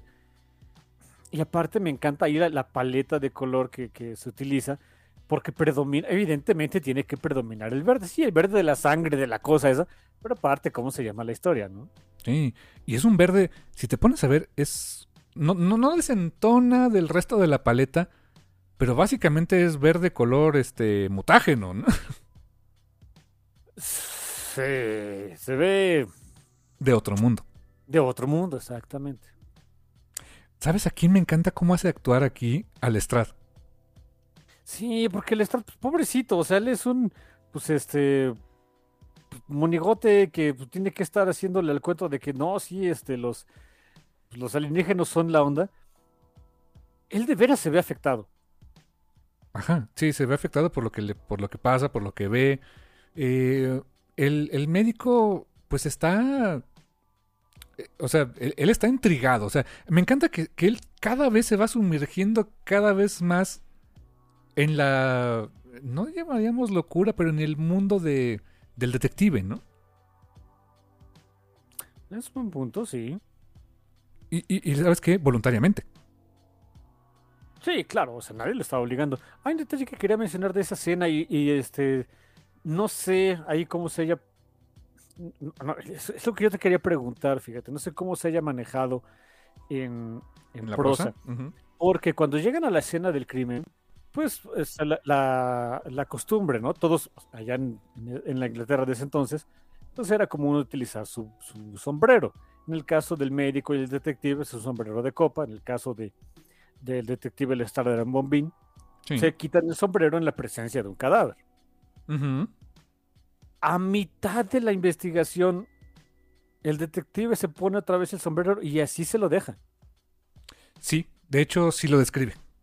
Ah, sí. Sí. Es, es que se me hace un detalle súper importante acerca de la personalidad de este personaje. Sí, porque no es tonto. O sea, el, personaje no es tonto, sabe que tiene que mm, mantener respeto hacia la realeza, pero tampoco es su 100% sumiso a ello, ¿eh? Esa es exactamente la idea que me dio durante todo, durante, no- bueno, no todo, el- no, no puedo decir que toda el- el- la historia, pero creo que es a partir de este momento en donde a mí me dio esa, esa sensación de, ok, es alguien que, pues, o sea, tiene que vivir en este mundo porque, pues, ahí le tocó, ahí está, ya ni modo. Pero sí, no, no lo sentía...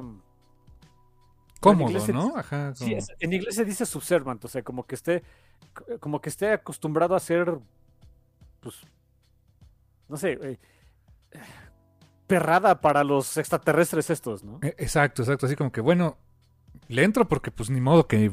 O sea, ¿qué voy a hacer? ¿Rebelarme contra estos dioses primigenios? Buena suerte, ¿no? Sí, no, no, no va a pasar, ¿no? Ah, Que hablando de dos dioses primigenios, o sea, e- el capítulo se queda en un cliffhanger que vemos en el siguiente, donde, oye, así, este, oye, amigo, ¿has, con- has conocido alguna vez a alguien de la familia real? No, uy, pues ahorita vas a ver, ¿no? Así de, no, ¿y quieres? No. No, menos. Pues va, vamos, ¿no? Así de, ¿has conocido a alguien de la vida, de la, de la realeza? No. ¿Quieres conocerlo? No. Uy, qué lástima. Exactamente. Y, um, el siguiente capítulo, por eso abre con otro, otra publicidad, chulada también. ¿Esta cuál fue? Esta no me acuerdo. Esta hablan de, de unos polvitos mágicos que te reaniman, eh, pero que pueden para, de- para sacar a tu verdadero yo interior, ¿no? Ya me acordé, sí. Cortesía del doctor Jekyll. Y, y- está bien padre que, pues, el panfleto antiguo, ¿no? Está el, el antes, acá un Jekyll todo, pues, así, este. em, pues acabado, viejito, este, ya todo despeinado. Y el después, pues, sin, dar, sí, sin que sea un monstruo, pero ya se ve acá el. El que se hace ejercicio, el strongman de, eh, de ese entonces, ¿no? Así de, ja, Eh, no me acordaba cuál era el siguiente, ya ahorita que lo usé dije, ah, ok, disponible en sabores vainilla y mentolado. Así dice. Sí, por, por supuesto. Que eso del mentol, yo creo que era. Me acuerdo, o sea, bueno, no me acuerdo, no vivimos ahí, pero, pero en varias obras literarias y así se hablan mucho del mentol en las, en los, en los medicamentos ingleses. No sé por qué, yo creo que era para que oliera fuerte y no oliera tan feo todo lo demás, o no sé. Ah, lo que pasa es que la menta se consideraba medicinal, dude.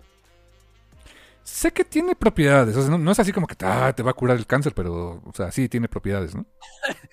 Su- Supongo. Pero no, sé exactamente en qué época, o sea, el estar masticando menta, o sea, era la mera onda, que casi casi decente curaba el cáncer. Por lo menos te dejaba buen aliento. o no tan feo como lo tenían en ese entonces, ¿no? Sí. Bueno, el Big Rub tiene menta, ¿no? Tiene mentol. Ah, sí, claro, claro, sí, sí, sí. Sí, y ese... Mira, no sé si sea cierto o no, pero sí me he llegado a poner así el Big Rub cuando ando constipado y sí ayuda, ¿eh?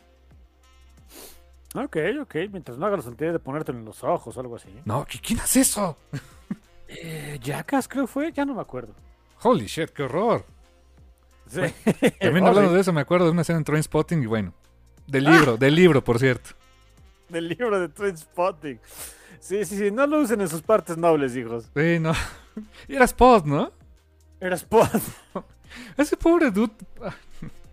Lo que era su desayuno inglés y esa escena, oh, Sí, una era el asco y el otro era el dolor. Dices, oh, fuck. pobre Spot, o sea, Y, y, y no viste, este, bueno, eh, porno, lo que terminó convirtiéndose en Trainspotting 2, ¿verdad? no, no la he visto, que es el mismo elenco, ¿no?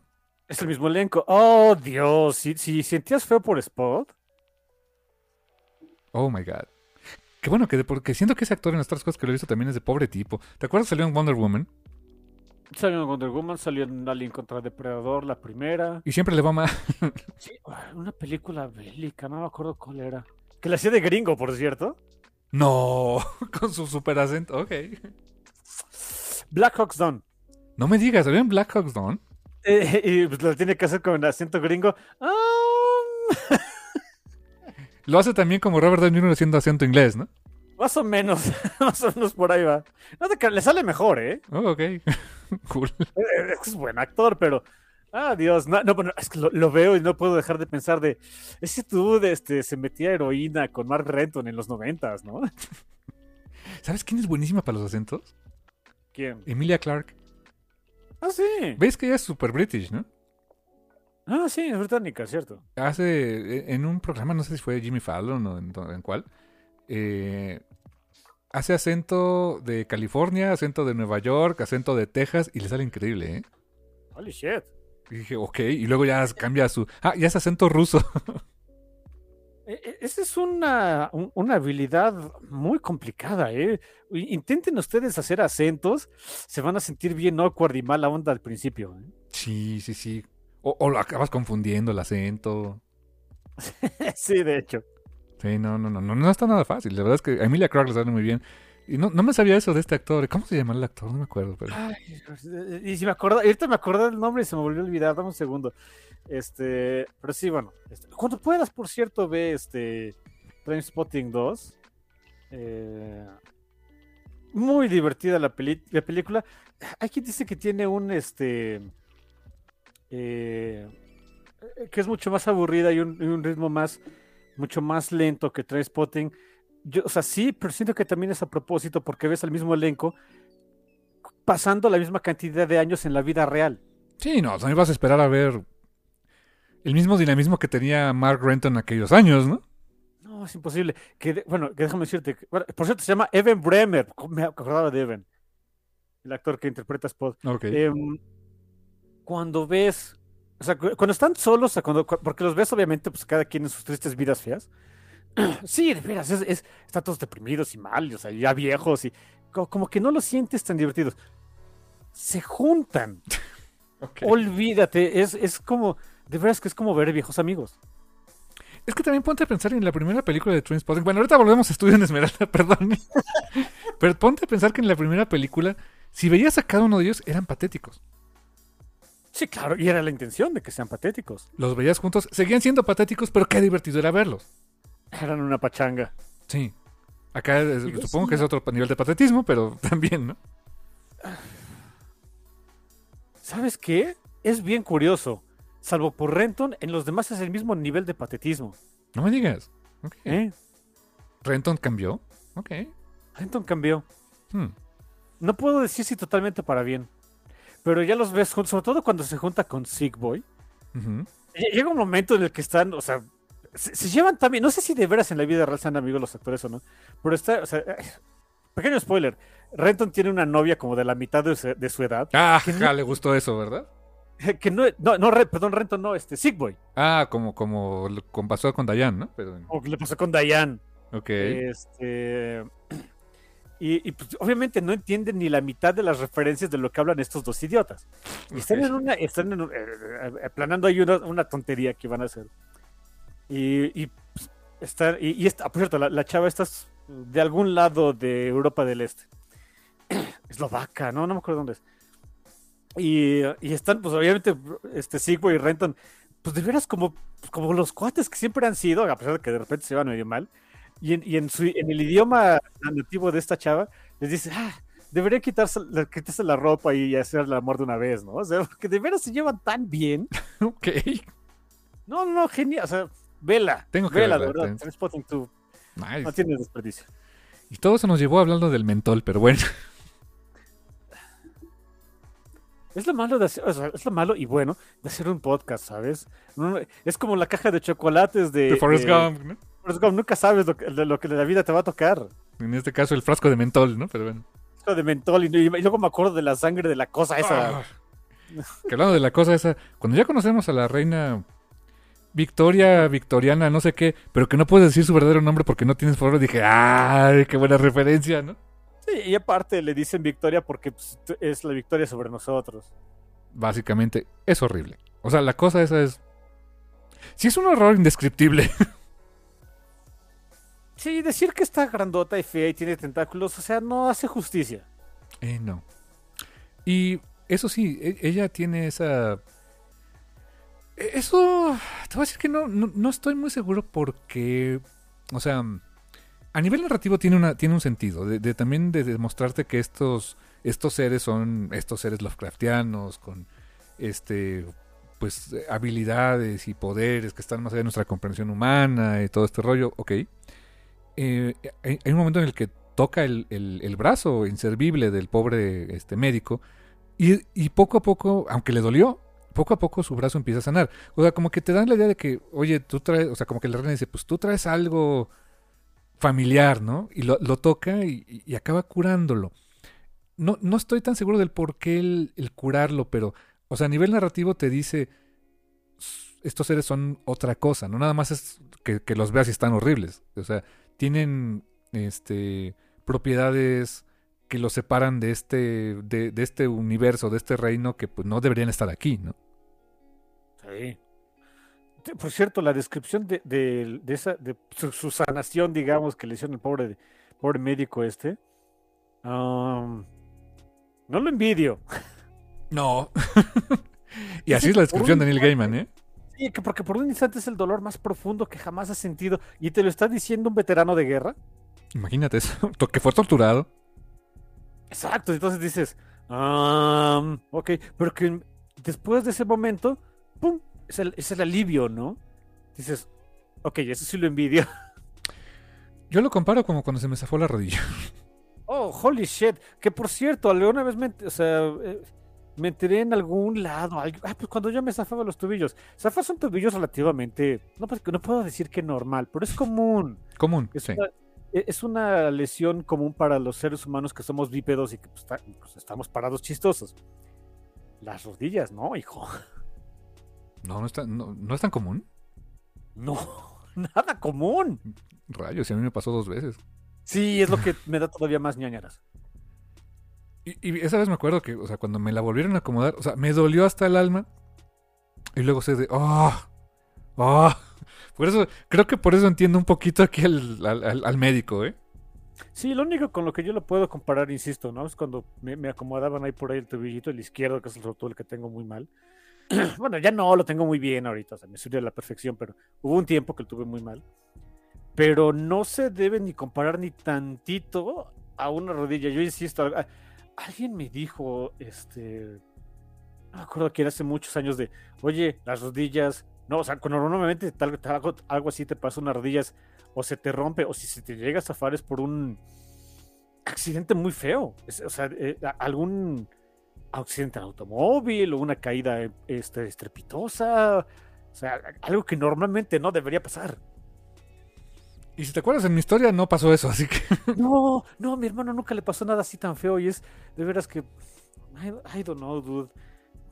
a ti te ha tocado cada dolor y sus acordes, que qué, qué bárbaro, de veras. Ah, sí. No se lo recomiendo. No, no, no, no. Mira, entre eso y este endodoncia sin anestesia, No, no, eso, eso es tortura. eso es tortura, exactamente. Sí, sí, sí. Digo, un pequeño comentario. Este, sí, una vez a mi hermano fue con un dentista muy malo que le hizo una endodoncia sin anestesia. Y estoy seguro que están en este instante agarrándose la boca, así como que. Sí, yo estaba exactamente igual.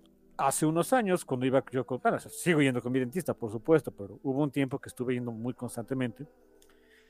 Y alguna vez le platiqué, y esta dentista es, eh, es familia, amiga de la familia de mi hermano y mía. De hecho, una de las hermanas de, desde mi dentista fue a la escuela con mi hermano. Desde el kinder, por cierto.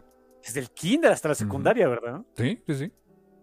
Entonces, obviamente, conoce a mi hermano, conoce a mi mamá, conoce a mi papá. Mi dentista, así que los conoce desde, desde hace mucho. Yo una vez le comenté eso de, de tu odisea de la, de la este, eh, anestesia. Mira, se enojó en, en tu honor, o sea, de cómo crees, eso no se debe hacer, voy a demandar al infeliz. De veras, nunca la había visto tan molesta. Wow. Pues qué bueno, gracias. O sea, gracias porque también, o sea, me acuerdo y me, me da así el rush. Sí, eh, co- como, como que validan, ese, es- validan tu dolor de que una profesional de la práctica eh, ortodon- de la ortodoncia te dice eso está, eso es barbárico.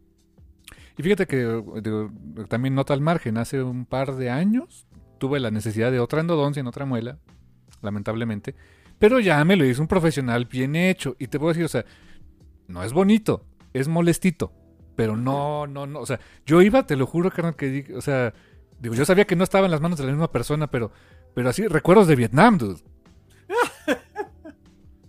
Sí, o sea, como que en mi cabeza empezaba a sonar así la de los Creedence, ya sabes, ¿no? Así de... Run through the jungle. Sí, exacto. claro. Sí, así, dude, así. Ya cuando ya empezó el procedimiento y me dijo, mira, van a ser varias sesiones por esto y esto. No, no, no, es otra cosa, o sea, pero la primera, sí. Y esa vez fue una sola sesión, de, de puro dolor, de, de menso, regreso otra, ¿no? Pero, Yo te lo voy a decir, precisamente por lo que yo comencé a ir a, con mi dentista, fue por una endodoncia que me tuvieron que hacer. Eh, yo tenía nada más tu, tu experiencia, ¿no? Yo también iba todo, yo iba pálido y este, este, no, mal, sudando en frío. Em, se me hizo lo más cómodo del mundo. a diferencia de, ¿no? Porque honestamente yo lo único que tuve que hacer fue recostarme, abrir el hocico y dejar trabajar. sí, sí. sí. Sientes De como hecho, el jalonce- jaloncillo, ¿no? En la cabeza, ¿no? Pero, Es lo que me dice mi dentista de ojalá todos fuera como tú, que nada más te, este, te sientas, abres el hocico y ah, háganle como puedan. sí, porque hay unos que hacen más drama, ¿no? La neta, sí. Sí, no sé, en fin. Moraleja, lávense los dientes, váyanse, hagan su, limpi- su limpieza, usen hilo dental, cuiden sus dientes de veras. Mira, si están, si nos están escuchando y están mucho más jóvenes que nosotros, háganos caso, cuiden sus dientes, de verdad. ¿eh? Yo afortunadamente los tengo bien, este, ahorita. Hubo un tiempo que no los tenía bien. Ahorita nada más traigo el, el asunto de la, de la ortodoncia. Eh, pero es, no sé, es- a mí se me hace mínimo. Ya un tratamiento ortodon- de ortodoncia es como que, eh, Porque mira, fíjate que un poquito como el, como el, este, el médico, me acuerdo que hubo un tiempo que tú tenías, vivías con dolor y tus acordes, y con infección y todo. oh sí. Y cuando ya te Oh, lo sí. arreglaron es de, no sabía que me sentía tan mal, ¿no? Así me pasó con el estómago, me pasó con los dientitos, me pasó con un dedito de la mano, me pasó con ah, pues, precisamente el tobillo hasta que me lo volvieron a acomodar bien. Este, sí, yo estoy muy acostumbrado al dolor crónico. Y pero a poco no, cuando ya no lo tienes es de, holy shit. Cuando ya no lo tienes dices, ah, desperdicié mi vida. Como el, como el pobre doctor este, ¿no? También. Sí, de veras, de veras, es. Mm. Fíjate que ese tipo de personajes, eh, cuando los cuando los veo es como que, ah, I feel you, dude. Sí, yo también, así como que, sí, doctor, usted está bien, lo entiendo. Échele ganas. Sí. Sí, échele ganas. Fíjate que a mí me encanta. El, el, el capítulo que a mí me encantó. Ah, que por cierto, su, su El opening, ¿no? El- el- el opening de- del nuevo, del otro capítulo. eh, pues es de un médico, de un médico que te. pues, o sea, existía en ese entonces. eh, te hacía este, lo que nosotros en español conocemos como sangrías. sí, el, eh, el exsanguinator, ¿no? O sea, te sacaban sangre, pues. eh, por un tal eh, V. Tepesh. Hijo. Drácula Tepesh. Y cuando ves el dibujito de este, el Buquerque, oh my god, dude. Ah, sí, por supuesto. Le voy a copiar mi salud a este infeliz. Sí, y me encanta, dice, este, exsanguinador profesional, V. Tepes, dice, recuerde, se pronuncia Tepes, ¿no? Tepesh, exacto. Dice, Rumania, París, Londres, en todos lados, ¿no? Sí, me encanta que así de. Pero empezamos por Rumania, ¿eh? Así de, "Ey, ok, ok. Eh, sí, de- sí, tuve una práctica ahí. Este, pu- miles pueden dar. te diría que miles pueden dar este. eh, testimonio, pero no, ya no. Que por cierto, no, no he comentado de, de- de- estas, es- estas viñetas, o esta, ta- viñetas en cuanto, no, no a la viñeta como tal, no, sino eh, est- estas pequeñas construcciones de- del mundo que tenía Neil Gaiman en su, en su historia corta y que aquí se llevaron así a la versión de un panfleto, de una publicidad. Eh, lo, comenta Neil Gaiman, se basó muchísimo en una obra colaborativa que hizo eh, con Alan Moore y con otros, eh, que se llama Ano Drácula, Ano de a- como año, año Drácula, ya vemos tal cual así, que es una versión apócrifa de, de historias de Drácula, o sea, con el personaje. Y, ot- y otra de sus grandes influencias fue la Liga de Caballeros Extraordinarios. Ah, Que porque le, enca- ok. le encantó esa idea, o sea, a él le encantó esa idea de, de este Alan Moore y dijo, pues no me da la vida para hacer tanto, pero vamos a poner unas viñetitas aquí de esto, ¿no? Ok, qué bonito, eh. Eso me gustó. Ya ves que son compas acá, ¿no? O sea, Eh, de veras que son compas. eh. El siguiente capítulo me encanta porque hay- hay- aquí es donde hay mucho background, ¿no? Y este es el capítulo, honestamente, que. Digo, eh, es el que más me gusta, de hecho, ¿eh? Ok, ok. Se, se me hizo muy padre, me gusta mucho el setting, el background, me explican mucho de este mundo y de dónde viene todo esto y del por qué. Porque eh, el médico y el detective van a una obra de teatro, pero no van, a una- no, no van al teatro Pachón. No, no, no. va- van pues al teatro para el vulgo, ¿no? Y, y pues como tal, o sea, hasta las instrucciones que le da el, el detective al médico, ¿no? De, o sea, vamos a ir al teatro así más, más cutre. Este, obviamente, pues vamos a ir como caballeros. Vete con tu bastón. Pero trata de ir con un bastón que esté gruesecito. Lo vas a ocupar, ¿no? Por si hay que dar bandarriazos. pues, si lo llegamos a ocupar. Dijo, ah, ok, está bien. Y es una obra de teatro, o sea, es una obra de teatro este, dividida en, este, tres actos. Bueno, no, tres- no, no tres actos de la misma historia, pero son tres obras básicamente. Que son, es la, es la obra que se anunció al principio de la historia. Sí, exacto. Creo que no lo habíamos comentado, eh, por cierto. Sí, la- sí, sí, lo mencionamos que era un panfleto de los Great Old Ones, pero que eran Ah, tres. eh, no son entremeses, pero son historias en un solo acto, ¿no? O sea, tres, tres historias de un solo acto, que era muy común, pues desde Shakespeare, ¿no? Por ejemplo. Sí, y, y Shakespeare, lo, siempre lo vamos a insistir, mi hermano y yo, era para el vulgo. Era para el vulgo. Sí, sí, sí. Hoy lo tenemos como. La El- alta el literatura. bardo, no, sí, oh, lo- era para el vulgo el dude. Y, y Neil Gaiman lo sabe, ¿eh? Sí, yo creo que en buena medida también por eso le gusta. Y también por eso Neil Gaiman no se la. O sea, Neil Gaiman sabe que es Neil Gaiman, pero no se la compra. Él dice, pues yo también hago cosas para el vulgo, ¿no? Sí. Por eso Neil es pachón. Sí. En fin. Eh, eh, El punto de esta obra es que en el, la, la última parte de, de la obra es pues la historia, la historia de cómo llegan estos seres, pues, estos cutulos, desde cuándo llegan, desde la, pues, pues sí, desde la época eh, medieval a conquistar pues básicamente el mundo.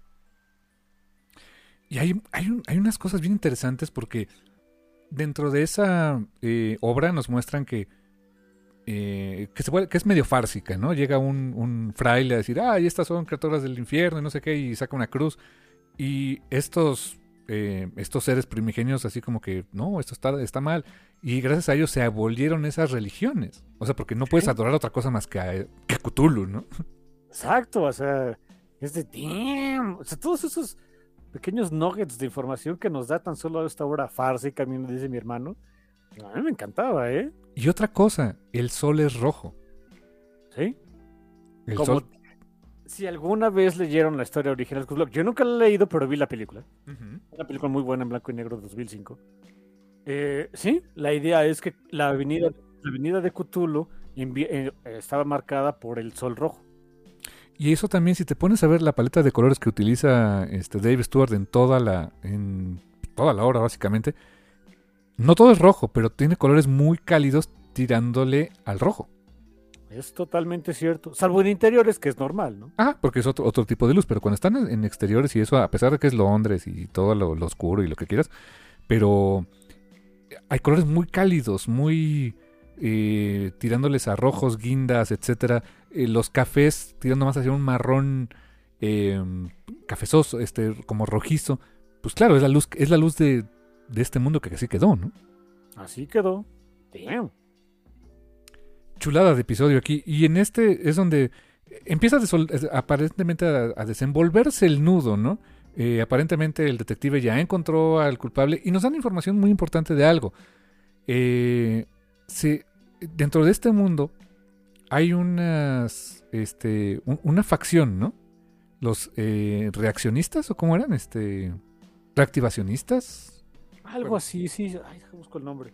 eh, que básicamente son, son personas que dicen, estas cosas no tienen que estar aquí. Restore- restauracionistas, re- restorationistas, Sí, sí, sí. que quieren restaurar el mundo a lo que era antes, ¿no? Lo cual está mal visto por la mayoría, porque ya llevan miles de, por lo menos un mil años, eh, bajo el yugo de estas criaturas.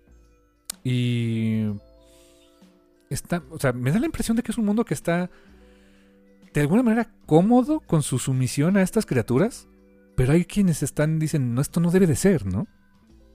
Sí, como que no se les olvida de que, oye, llegaron a conquistarnos, ¿eh? Exacto. Y el detective está como que en esa muy delgada línea entre apoyar a los este, restauracionistas o no. Sí, hay una parte de él que. O sea. ah, ahora sí que sabe de cómo se hace la salchicha, ¿no? Exacto, exacto. Porque es muy Pero inteligente. también Sí, exacto, pero no puede dejar de vivir en la sociedad, así que es de. Ah, fuck. Pero hablar de, de restauracionismo es edición, o sea, es, es crimen. O sea, es de cómo se te ocurre, ¿no? Y me imagino que, pues, o sea, o sea, lo que nos da a entender este mundo es que eh, el crimen acá no se. ah, No se castiga en un, en un jurado, tras un juez, ni nada, nada, nada, nada. Sí, no. Y creo que la pena de muerte es lo que lo de menos te tiene que preocupar, ¿no? Sí, o sea, el, el problema no es que estés muerto, es lo que pasa después de que estás muerto. Exacto. Así de, oh my god. Sí, es como que, ah, Eh, llegamos al último capítulo. Que, que, por cierto, otra, otro bonito eh, panfleto, otra bonita publicidad. Ahora de este, pues de, de zapatos, ¿no? Este, botas, zapatos y este, mocasines eh, de un tal Jack. No quiere saber de qué está hecho el zapato, ¿verdad? Sí lo dejamos. Exactamente, o sea, Jack de Piccadilly, Londres, you know. Está bonito, ¿no? Digamos que el cuero de lo que están hechos los zapatos no lo van a encontrar en otro lado. No, y no es muy vacuno. No, no. Sí, no. Qué bonitas al- alusiones ha hecho, ha hecho ahí este Neil Gaiman, me encanta, ¿eh? Ah, es genial. Y aquí llegamos al desenlace que, que típicamente, o sea, en estudio en Escarlata, es un desenlace satisfactorio. Es una historia de detectives, es un whodunit donde vemos las proezas de Sherlock Holmes y cómo eh, eh, con su habilidad de- de, este, deductiva resuelve el caso y, y dices, claro, todo el tiempo estuvo ahí, wow, tienes razón. Eh, fantástico. Es, es una gran historia estudio en, en Escarlata, ¿no? Claro. Y llegamos al nudo donde, a, a el nudo en esta historia, donde es típicamente en el Whodunit es, estos son los hechos, aquí es donde se va a revelar al culpable, es- ya puse la trampa, puse la carreta para que caiga el culpable, es cosa de esperar, ¿no? ¿Y qué es lo que pasa? Que no le sale. ¡No le salió! Y te voy a ser sincero, yo desde el capítulo anterior dije, ya sé, o sea, no sabía exactamente por qué no le salió, pero dije, hay uno, cuando termina la obra, el médico y el detective van tras bambalinas, van a buscar, eh, eh, el detective se hace pasar por un promotor este, de teatro, buscando a la persona que escribió la, la obra porque le encantó. Y le presentan a un tal eh, Sherry, Sherry Burnett, ajá, ajá. que cuando vi a Sherry Burnett dije, ajá, Es sospechoso la imagen, ¿no? sospechosa la imagen. Pero bueno, se parte. Exactamente. Eh, aquí me, me encanta cómo te establecen todo de, mira, este, vamos a esperar, a- a- en tantos minutos va a entrar la persona, a ver, Lestrade, ¿ya tienes lista tu gente? Sí, porque ahorita va a haber, puede haber balazos, ya tienes, este, para que no se escape, sí, perfecto. ¿Y quién llega? Llega un chavito, un, este, un periodiquero, Un periodiquero a entregarle una, una carta al detective. donde básicamente dice, you fucked up. Sí, de, ah, mira, este, qué bueno que le investigaste, qué bueno que le hiciste el jueguito este. Pero aquí te va el porque la regaste. Y le empieza a describir punto por punto en dónde se equivocó. Y damn. Y también, casualmente, te empiezan a poner unos flashbacks que mm, no es que, bueno, eh, no, te- tengo que decirlo, en la novela, perdón, en la historia corta en prosa, no son flashbacks, desde luego, no es como se lo está, no es como si lo estuviera imaginando el detective, no, o sea, es la pura carta es lo que tienes. Me encanta la adaptación y la interpretación que le dio aquí eh, Rafael Escabón y Rafael Albuquerque, porque bien puede ser que sea, si bien no un flashback, una descripción tan vívida que en la mente de este genial detective estamos viendo eh, estas escenas en su cabeza y eso creo que es una especie como de tortura para él de estoy tan, o sea, o sea tengo esta habilidad de, de- de- de ver las cosas de esta manera eh, que a lo mejor no todo mundo hace y me están describiendo con lujo de detalle en qué la regué y no puedo dejar de imaginarme hasta las caras de las personas que me están viendo la cara, ¿no? Sí, yo creo que no lo había visto desde ese punto. Ok, eso me encantó, ¿eh? Y te digo, es algo que en la, que en la historia, en la prosa, no está. Porque no es la idea. Yo creo que esto sí se me hace que es 100% decisión de ellos dos, de, de Escabón y de Albuquerque. Mira, otro de esos detallitos de- del cómic que valen la pena, ¿no? O sea, como que, oye, mira esta diferencia. Y aquí es muy claro, vemos que quien mató al, a este, a- al príncipe de estos, de los, de los Great Old Ones, pues son dos, eh, es un médico, uno de ellos es un médico, tiene precisión quirúrgica para matar a, este, a esta criatura, y lo hizo con un, con un bisturí, con un elemento quirúrgico. Y luego vemos a un tipo, cabello negro, ¿no? Este, pues bien parecido, alto. oh my god. Sí, es, eh, con, el, con el peinado que te describe Conan Doyle, dices, huh, Efectivamente, el asesino o los asesinos eran Sherlock Holmes y John Watson. James Watson. ¿eh? Pero, y es cuando dices, pues claro que, o sea, bueno, no, no es como que sea obvio, pero ah, por supuesto que lo entiendo, ¿no? Exactamente, así de... Y lo que nos lleva entonces a, pues básicamente, pues, eh, hay, hay una conclusión en la cual el detective, incluso Lestrade le dice, oye, pues todavía los podemos alcanzar. No, ya no, ya ni te esfuerces. Ya lo entendí, ya se fueron. Y, y lo, lo atormenta eso, porque sabe que su rival, que este, eh, este, eh, eh, este rebelde, este recreacionista, regeneracionista, está a su nivel o más, ¿no? Es más inteligente que él. Y eso le, le pesa. Pero aún así su, su intelecto le da suficiente para decir al Strad, ni te esfuerces, ya se fue, ya lo perdimos. No resolvimos el caso. Me gusta esa versión de, de Sherlock Holmes y James Watson este, en un mundo distópico eh, como guerrilleros contra la realeza. Holy shit. I love it. Lo que nos lleva a... Es que lo tengo que decidir, perdón. O sea, si nunca lo han leído, disculpen, pero espero que no les arruine demasiado la historia, pero cuando lo lees y entiendes quién es el detective que fuimos siguiendo, es fantástico, ¿no? ¿Sí? De veras. Es. Ah, damn it. No sé si decirlo o no. No, no, no, no, no, así lo dejamos. Dejémoslo así, porque cuando ves... Es, es muy obvio ya. O sea, no es Sherlock Holmes, es alguien Claro más. Es alguien más, exacto. De hecho, los detectives, los policías del Strat pasan al lado de, de- de Watson y Holmes. Y, Sí. y Holmes con su clásica, eh, la clásica imagen de Holmes, ¿no? Con su, este, la, la capita esta, no sé cómo se llame, pero... I don't know. how- y, el sombre, la gordita cazadora, la pipa. Es Sherlock Holmes, tal cual. Y los pasan de largo y, y son completamente inconspicuos para los policías del Strat, ¿no? Sí. Eso es un un detallito que me encantó. Dije, ah, ok. Es una chulada eso, ¿eh? Y, y te voy a decir una cosa, la primera vez que la leí en prosa, la primera vez, te soy muy franco, sí me quedé con la idea de que era Sherlock Holmes, el detective que estábamos siguiendo. En una segunda lectura dije, no, no es. Porque me acordé de estudio en, en Escarlata, digo, en, sí, en Escarlata, y dije, no, no, no puede, no, no checa. Y ya cuando lo vi en, en, en, en cómic por primera vez me sentí reivindicado. Dije, claro, entonces sí tenía razón. Eh, Y pues esa es este estudio en Esmeralda. Eh, Si no es una, bueno, no sé, o sea, es una historia corta en prosa si quieres, acá es un poquito más larga la forma en que la presentan en la novela gráfica, pero qué buena historia, la verdad, ¿eh? ah, Temo decir que tenías toda la maldita razón. No íbamos a alcanzar a hacer un programa de los de las cuatro historias ni por error, ni de las dos nos dio. No. ya llevamos Yes. hora y veinte. Tenías la boca atascada de razón. Eso es lo más.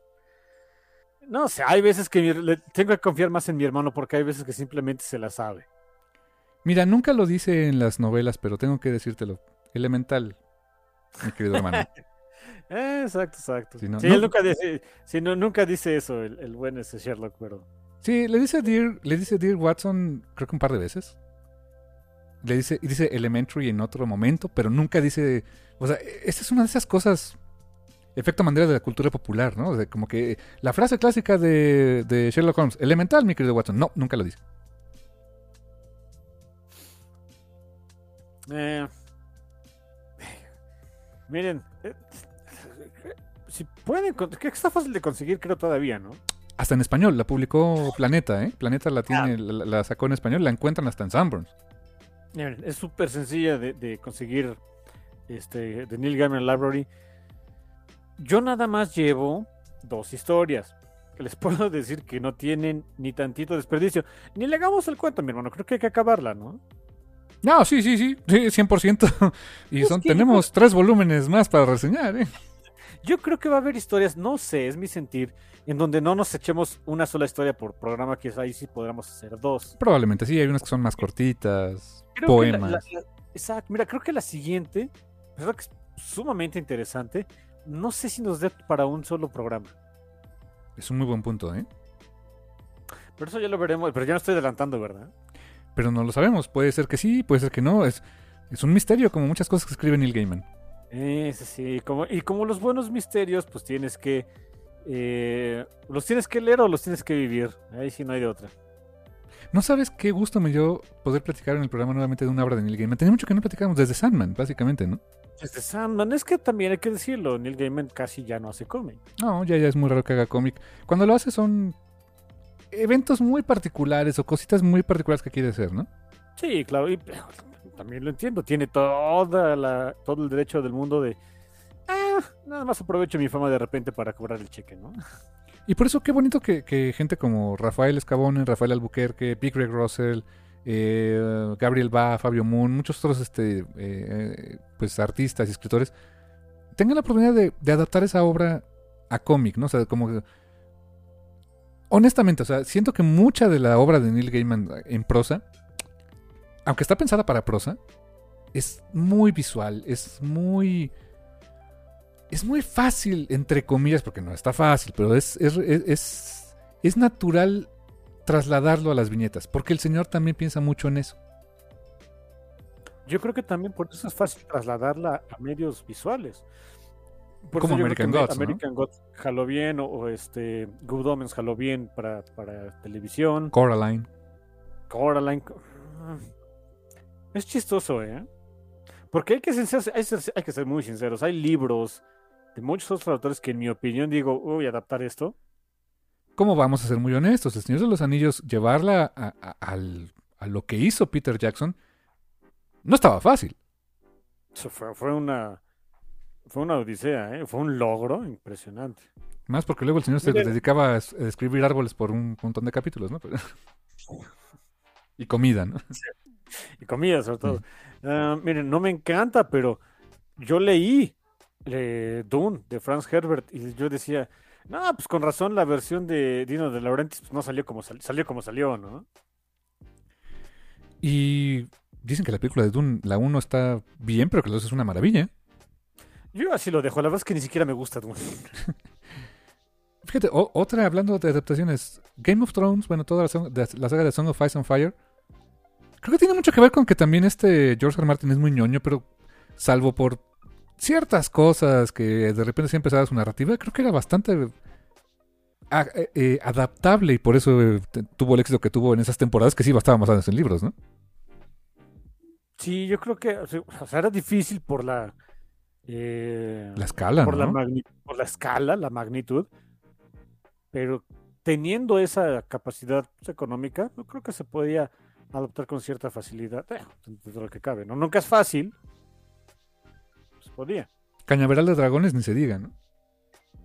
Sí, mira, te voy a ser sincero, la, la que gracias a Dios quedó como que, que quedó como quedó, fue Jurassic Park, ¿eh?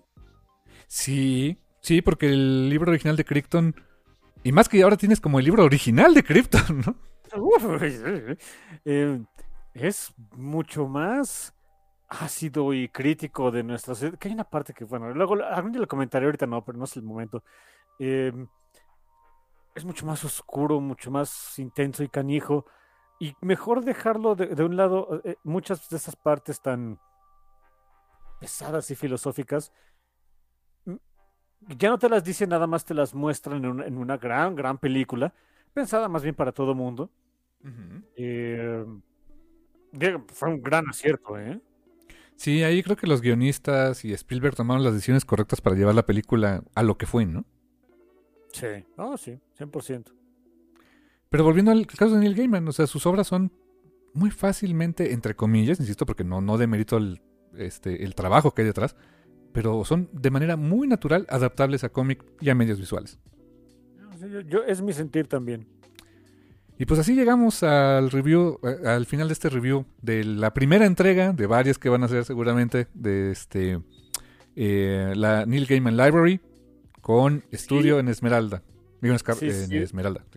en Esmeralda. Después de, de una muestra de, de mi. Me gusta el término en inglés, unbridled optimism, que no, de verdad. Hay veces que no le agarro, hijo, pero ni modo. Como que nos pasó también con el de Superman, ¿no? De- Este sí fue una sorpresa cuando estábamos haciendo, y que no hemos terminado, el review de, de um, Superman Space Age. Ay, fuck. Tienes toda la razón. Ah, estábamos de, sí, sí, cómo no. No te llegamos, ¿cómo te crees? Eh, no, da mucho de qué hablar. Y, y mira, aparte esta historia nos dio mucho de qué hablar de period piece, o sea, muchas cosas de la, del, del- del tiempo, de la época en la que se desarrolla la historia, eh, literatura este, de la época con Conan Doyle, con Lovecraft. Es muy rico para platicar, ¿no? Ya, por eso te digo que ya cuando, cuando analicé el comentario que habías hecho, dije, nah, creo que tiene razón mi hermano. Pero yo pensé que sí daba para dos. Bueno, no, me vi muy, muy inocente. Y pues bueno, carnal, pues con eso llegamos al final de este review aquí en el Café Comiquero. Y pues no nos queda más que decirles que lean más cómics. Este, o si no, el gran, el oscuro señor Cutulo se los va a chupar. Y no queremos eso, ¿verdad? Así que gracias Totales. y hasta la próxima.